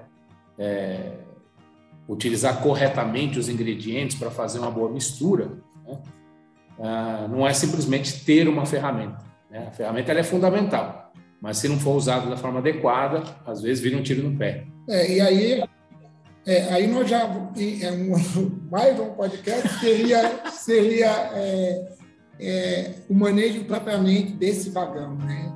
É uma coisa que nós temos tecnicamente, estamos trabalhando muito até com ferramentas, usando algumas ferramentas gerenciais para isso, né? É, de avaliação né, de eficiência de carregamento. Existem softwares, existem sistemas em que você hoje pode é, controlar e armazenar todo o histórico de, de, de carga do seu vagão. É, eu diria que esse é o, é, é o maior desafio né, do ajuste fino. Né? Aí a gente está indo um pouquinho mais de conceito de nutrição, de precisão, né? mas é, que vem né, cai, eh, vem ao caso aqui né, né, nessa conversa hoje, porque nós estamos falando em aumentar a produção de leite eh, sem mexer na dieta. Então, uma coisa é o Alexandre né, é, ser chamado como um, um, especialista em nutrição é, no Brasil, uma referência para formular uma dieta. Isso acontece constantemente com ele, porque a gente conversa bastante. E a pessoa está com um problema e tem a esperança da pessoa dele, né, resolver o problema. Uma boa dieta. Eu não vou chamar fulano de tal, vou chamar o Alexandre, porque o Alexandre conhece muito vai resolver o meu problema. Tenho certeza que ele vai formular uma ótima dieta. E ele formula uma ótima dieta. Eu gosto muito das dietas que ele formula, a gente discute, está tudo muito certo. Agora, vamos para a parte prática. Quem vai carregar essa dieta? Qual é o equipamento que vai ser utilizado? como que isso vai ser é, é, é, trabalhado dentro da fazenda, e não é só o carregamento em si. A etapa 1 um é o carregamento, a etapa 2 é a mistura, né? É, na etapa do carregamento tem o conceito de é, sequência de alimentos a serem carregados, isso tem um impacto também no resultado final. E o final de tudo né, é, é a distribuição.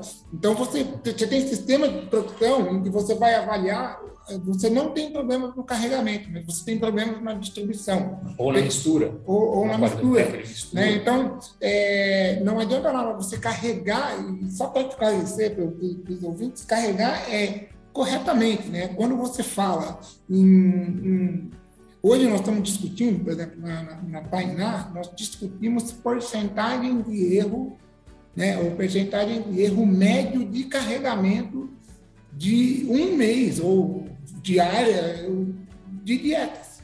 Né? Então a gente avalia o operador, a gente tem esse índice, a gente sabe quanto é, cada operador erra no carregamento, quanto que ele erra na distribuição, isso tem um impacto significativo. O Fábio está aí nos ouvindo e está em cima disso aí, né, Fábio? Olhando sempre para isso, acompanhando muito, né? É, assim, é, é, o, software, tanto o Vagão quanto um software, como o Alexandre falou, são ferramentas, né? E tudo que você pode medir, você tem capacidade de melhorar, né? Se você não mede, você não tem como gerenciar. Então, claro, o ideal é sempre que você possa medir. Esse software, no caso da TMR, agrega bastante, que é isso, você vê as variações, você entende quais são as dificuldades em, cada ingrediente.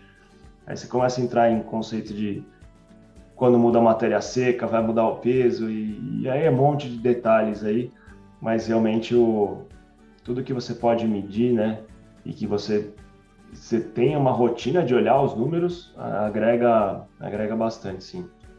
Uma coisa importante também, acho que a gente é, talvez fechar esse assunto, mas é, é fundamental também é, fazer um monitoramento de, da, da qualidade dessa TMR, né? de se a coisa realmente está funcionando né? dentro daquele espírito da, da, da constância, da, consistência. Né?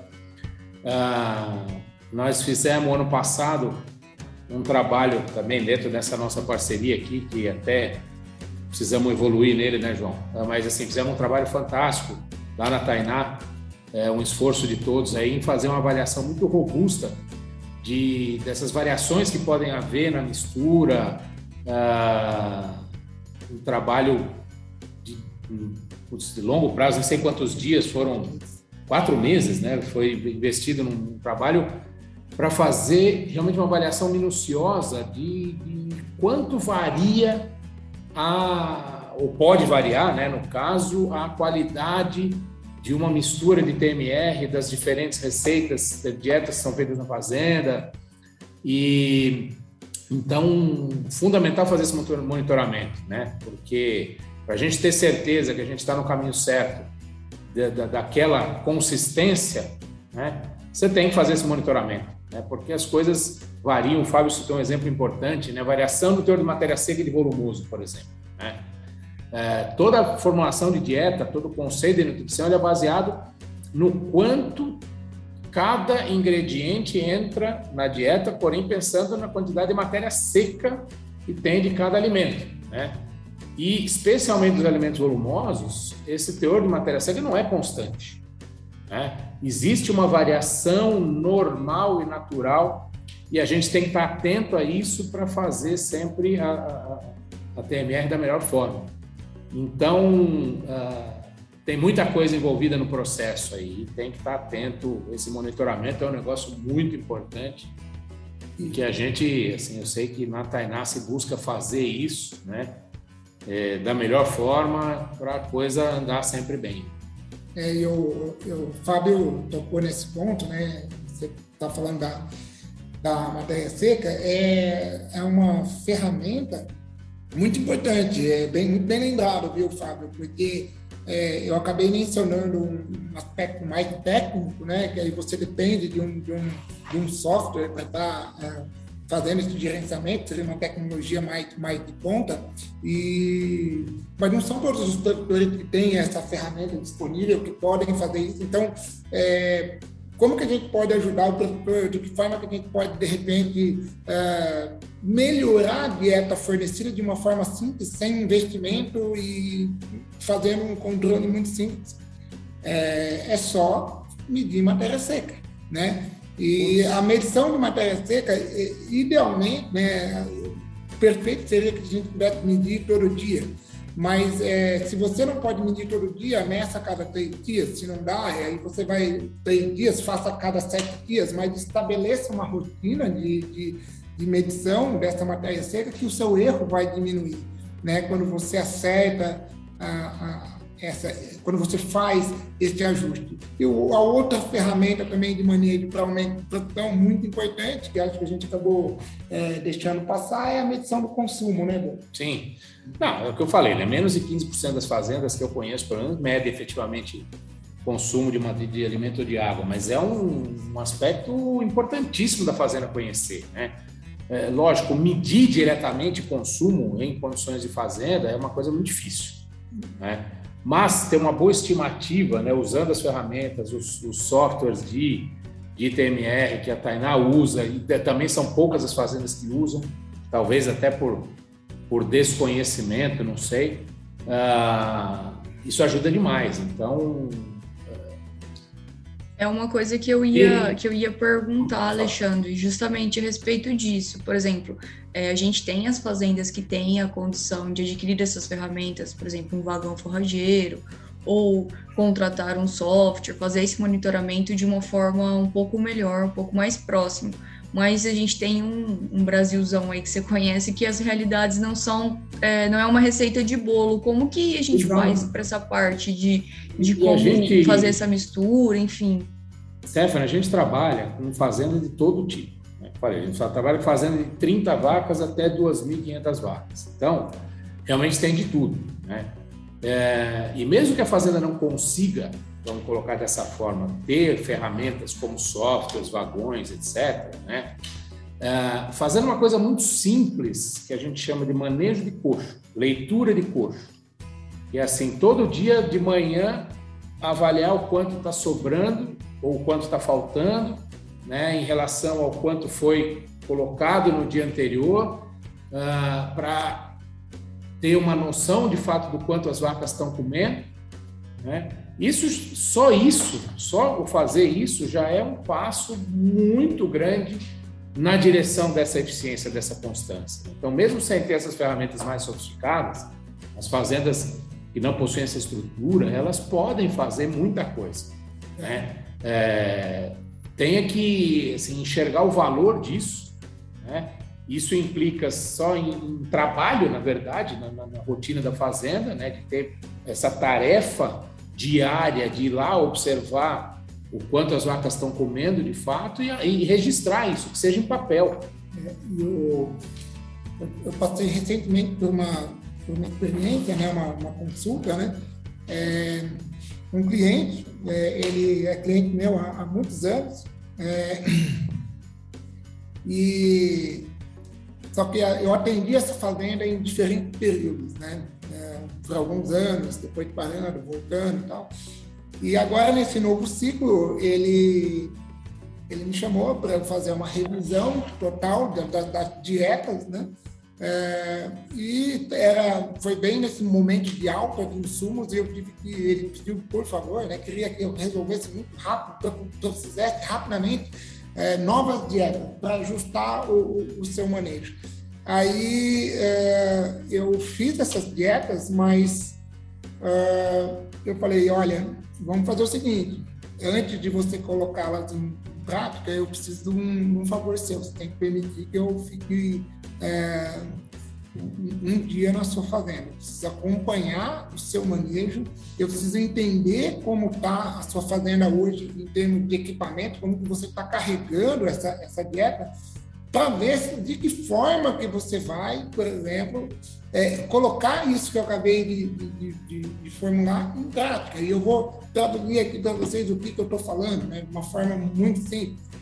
Essa fazenda, por exemplo, ela carrega silagem com é, uma pá carregadeira, né? E ele não tem balança na, na propriedade, ele tem vagão distribuidor, ele não tem balança. Então, como é que você vai ajustar o peso desse volume? Você tem e se você chegar lá e falar assim, eu quero que você coloque 437 quilos, ele não tem como fazer isso, porque a pá dele pesa próximo a 500 quilos. Quando ela está cheia, ela pesa 500 quilos. E ninguém vai pegar e vai colocar uma dieta de 437 quilos. E, né?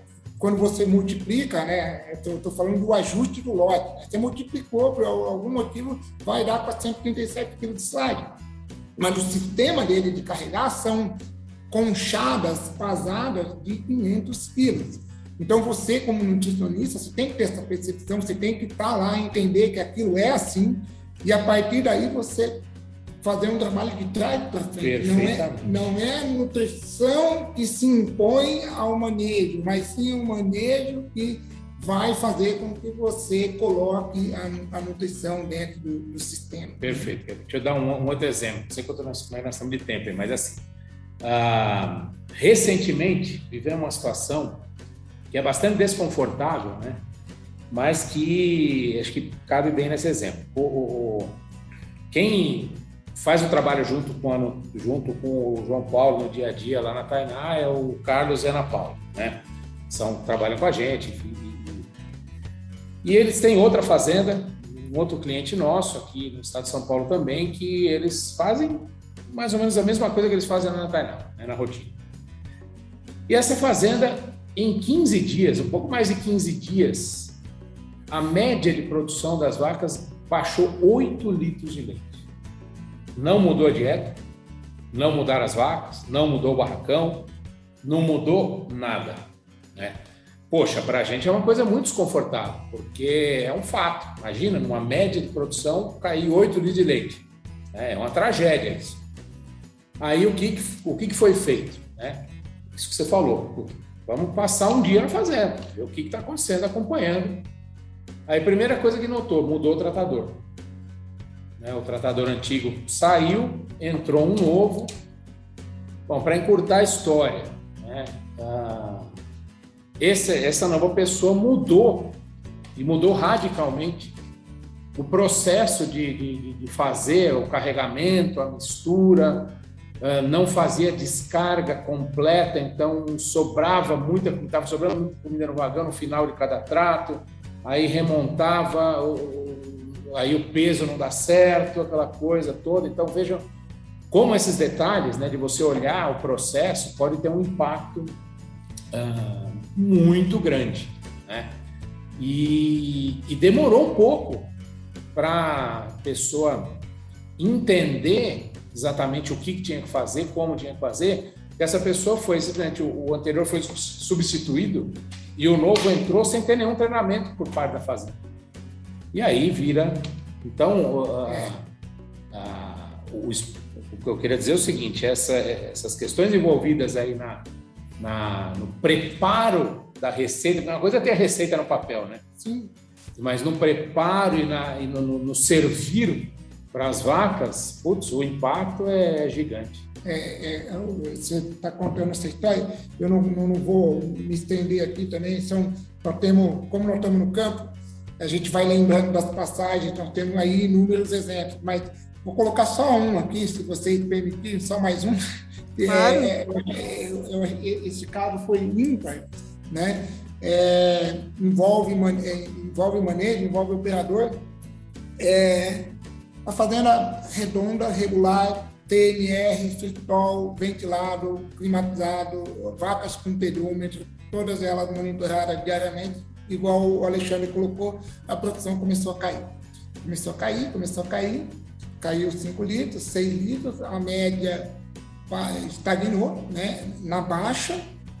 É, depois de uma semana, alguns animais não estavam mais comendo, né?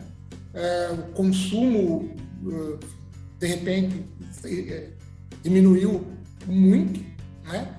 É, e aí todo mundo ficou com muito medo suspeita de intoxicação, o que, que pode estar acontecendo e tal. E aí alguns animais é, começaram a pisar em ovos. Né? E quando a gente fala, usa essa expressão pisar em ovos numa fazenda de leite, nós lembramos de acidose, lembramos de laminite e, e, e vamos para essa linha. Né? Então, novamente, eu fiz esse, esse método do acompanhamento, do estar junto. De, e é muito importante que a gente converse na fazenda com quem faz as coisas no dia a dia. E aí, esse trabalhador, nesse dia, ele falou assim: João, você viu como melhorou o coxo? Eu falei: como assim? Ele falou: não tem, não está tendo mais sobra. Né? E essa fazenda estava ajustada para aquele conceito de sobra zero ou sobra mínima, e estava tava redondo nisso aí. Eu falei, nossa, interessante, mas como de repente, né, a gente estava com dificuldade, isso aí foi ajustado. Ele falou, então, sabe o que eu estou fazendo para melhorar? Eu estou mantendo a ração, mas eu estou diminuindo o volumoso, rapaz. Comecei a, a diminuir o volumoso então eu, eu vou controlando o coxo e conforme elas vão comendo, se tiver, se eu vejo que vai aumentar, eu diminuo o volumoso. Isso com vagão tal. Tudo. E agora está resolvido o problema. Plano perfeito. Plano perfeito. Então, você. Para dar errado. Não. Tudo certo então, para dar errado. É, é um absurdo, é uma situação que você nunca vai imaginar e ela pode acontecer e é, assim, é, é a questão da comunicação, do treinamento, do acompanhamento, uma série de conceitos. Né? E tudo isso e... pode terminar, desculpa.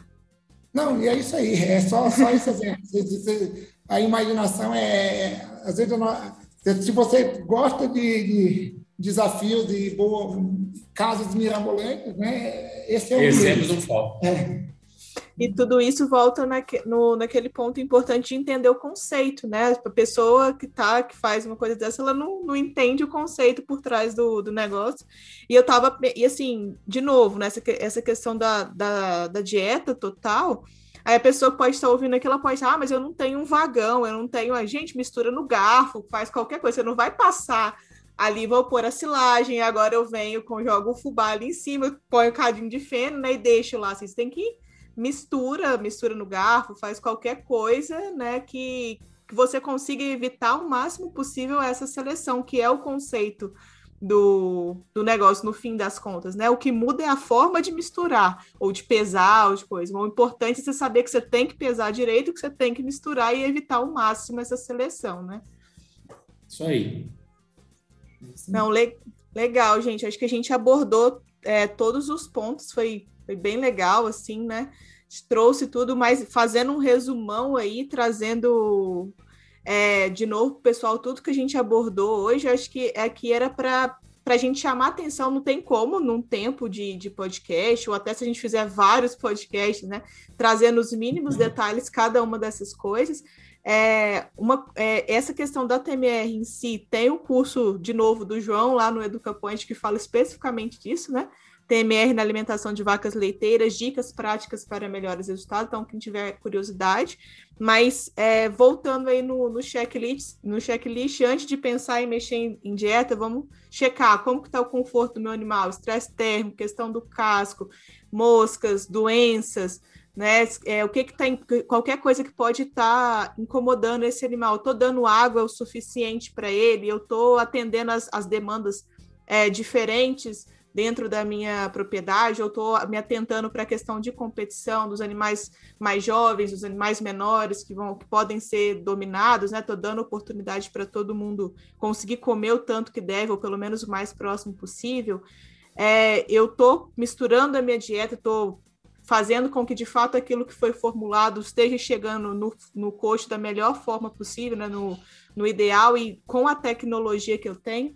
Então, acho que esses são pontos, vários que a gente trouxe aqui, que o produtor ou a pessoa que está trabalhando pode olhar para dentro da fazenda, primeiro, antes de querer mexer na dieta que a gente, mais uma vez, trouxe aqui, deve se evitar ao máximo, né? Se puder não mexer, só em casos é, de fato que são muito necessários, pensar antes disso e pensar nessas outras coisas todas antes aí. Acho que. É. Acho que é, é isso aí. Né? Eu pensei numa, pensei numa uma, uma, analogia aqui, desculpa, uma metáfora aqui em relação ao a Stephanie colocou, né, como que um produtor pequeno, né, consegue adotar isso e todas essas coisas, né? O, o, o ponto que eu pensei aqui, eu, assim, que eu acho crucial é que, que a pessoa possa medir. E também os problemas são diferentes, né? Assim, se você tem poucos parafusos, uma chave de fenda você resolve.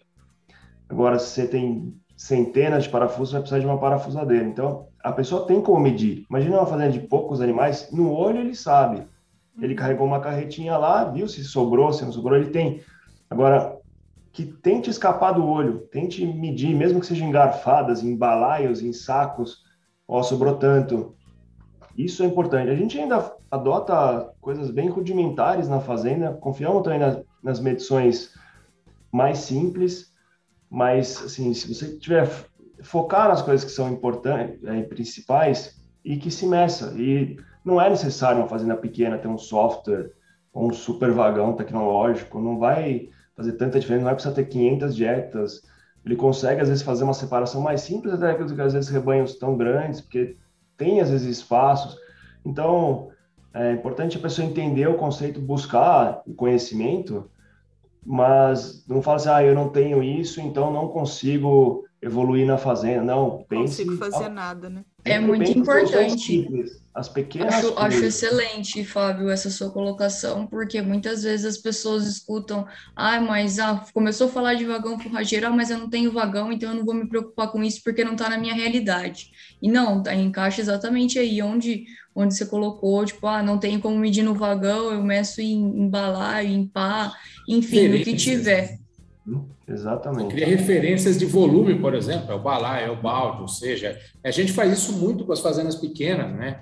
Cria referências e, e, e se baseia nessas referências e funciona. É, lembrando sempre que é, uh, muitas coisas que estão sedimentadas para nós e, e, o nosso bom senso né, uh, determina, né, ou estabelece, não, o seu bom senso não é o bom senso do outro e assim sucessivamente. Sim. Então, cuidado, né? O Bolo está colocando a questão da, da volumetria, né? É, e, e, o Fábio falou corretamente, né? Mestra, né? De alguma forma. Mas cuidado também com um exemplo é, do Alexandre aí quando vai mudar a mão de obra, né? Você precisa o operador ele é, Olha, você vai lá, você vai colocar duas canecas brancas, só que você chega lá no local, tem quatro canecas brancas. Qual que ele vai. Qual, qual, qual que é a caneca colocar? branca certa? Entendeu? É, é, é, você vai colocar meio saco, meio, você tem um saco de 40 quilos vazio e um saco de 25 quilos vazio. Então, dá para trabalhar, mas você tem que criar um, um, um parâmetro, um, né? Preparar adequadamente é. a turma que vai trabalhar. Isso. Tem, não tem dúvida. É. Não, é isso aí. Acho que é... não, esse, esse ponto que o João, mais um, acho que foi colocado bem importante por, pelo João. Eu gostaria de voltar, porque assim, ele, ele citou um exemplo, tipo, forçando bastante, que é um fato que aconteceu, mas que chegou num, num limite absurdo, da pessoa quase eliminar a forragem. Mas isso eu falo por experiência própria. É, é tentador e às vezes a, o operador não sabe mesmo, tem esse conhecimento, por, porque pequenos ajustes têm a tendência de que faz, querer fazer na, na, forragem, não respeitando a formulação. Isso acontece, acho que muitas fazendas, muitas. E é um erro crônico, é importante que pessoa entenda que, que isso tem um impacto significativo para a vaca. Infelizmente, ele vai ter que diminuir tudo proporcionalmente e não indo na, na, no volumoso, que isso acontece bastante, não é tão raro. Esse caso estressou até o ponto que deu um impacto muito grande. Mas às vezes tem impactos pequenos que a pessoa não está vendo e é, está sempre ajustando o trato pelo, pela forragem. Aumenta um pouquinho a silagem, o capim, para ela comer um pouquinho mais, ou tira um pouco da. E se ela está formulada com uma dieta total e que tem uma proporção já grande de concentrado, isso pode trazer problemas. Acho que esse é um ponto crítico aí para bastante produtor aí, porque eu sei que a gente já nós já experimentamos isso algumas vezes na fazenda mesmo. É, infelizmente, Fábio, é, uma, é um problema que a gente encontra com mais frequência do que eu gostaria, sabe? Sim. E é um, é, um, é um problema mesmo, tem que, tem que tomar muito cuidado com isso. É de olho. Então, né, fazendo um outro resumo aí, além das outras coisas que a gente já falou para se atentar, né? Se coloque no lugar da sua vaca, né? Pense, tente se colocar, pense como ela pensaria, né? É, treino pessoal, as coisas não são óbvias, o que é óbvio para você não é óbvio para o outro também, né? Acho que é, que é essa outra, outra reflexão e use as ferramentas que você tem, né? O importante é entender o conceito, mas aplique dentro com as ferramentas que você tem, lógico, como bem pontuado pelo João aí, desde que tenha uma referência, né? Então eu acho que é isso, pessoal. Acho que ficou bem Boa. legal o material aí para o pessoal pelo menos refletir sobre as coisas dentro da fazenda, de como eles podem aumentar a produção de leite, né, o esperado, que já é provado cientificamente que tem relação com aumento do leite sem mexer na dieta, são várias dicas que a gente deu aí, né, e que vai ser muito útil para qualquer produção de leite, eu acho, né? Para qualquer realidade, assim, cada um é afetado por todos esses fatores em algum grau, né? Eu acho. Então, mais uma, mais uma vez, muito obrigado pela presença de vocês, Fábio. Muito obrigado por trazer aí a visão do, do produtor, né? Acho que a Fazenda é, Tainá para o pessoal é, conhecer também, tá, né? A Fazenda, a gente depois faz um material, quem sabe, com vocês. O pessoal deve ter ficado curioso, né? Tanto o Alexandre quanto o João falaram é, tão bem, quem sabe, fotos, vídeos, alguma coisa aí para o pessoal é, ver, né? Muito obrigado, Alexandre, João, pela disponibilidade de sempre, né? Pela parceria de, de tanto tempo aí que nem eu sabia que era de tanto tempo assim, né? E espero que a gente possa estar tá junto aí em mais ocasiões. Desde que vocês eram criancinhas, provavelmente. É verdade. Agradeço aí também o João, o Alexandre, o Fábio pela disponibilidade, pela atenção. Essas informações aí para a gente é muito importante. Acho que todo mundo que está ouvindo é, mudou os conceitos a partir de, dessas informações que vocês passaram. E então, assim, muito obrigada mesmo pela, pelas informações. Eu, eu, eu que agradeço, né? Que agradeço essa, esse convite. Para mim é uma honra, né? como eu falei no início, estar tá participando, é uma honra e prazer, né? É voltar à, à, à velha casa, né? Nós temos uma relação é, de admiração, respeito e amizade de longa data é, a, com o CEO aí do, do, da Point, Marcelo, né? E sabemos da seriedade do trabalho de vocês, essa iniciativa do, do podcast, para mim, ela é eu acompanho já, não consigo acompanhar como gostaria, mas muitas vezes estou ouvindo, gosto muito, acho super válido, é uma forma de otimizar tempo, né, gente? E é isso aí, é, espero ter contribuído aí com, com vocês e, e com todos os, os ouvintes aí de, de alguma forma. Não, legal. legal. Para mim, da mesma forma, eu acho que é muito bacana é, participar de discussões como essa, eu acho que esse formato de, de bate-papo informal, em que a gente pode trocar ideias, enfim, acho que é muito bom. E para mim é uma satisfação também interagir com o Milk Point, com o Fábio, com o João Paulo, enfim. Uh, para mim foi muito bacana. E obrigado pelo convite. Estamos à, à disposição aí. Legal, valeu Stephanie também pela ajuda aí, pelas colocações.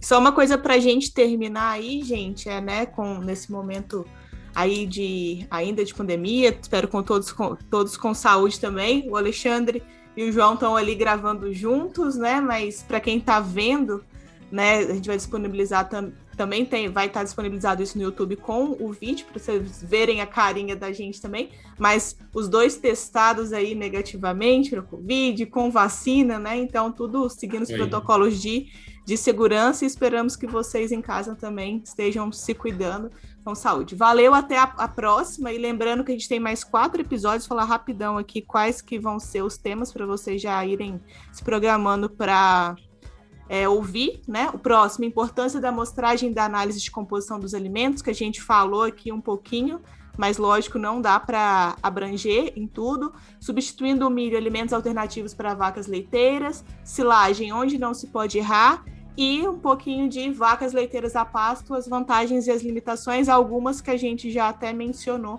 aqui no, no podcast também. Então, até a próxima. Muito obrigado por acompanhar a gente até aqui.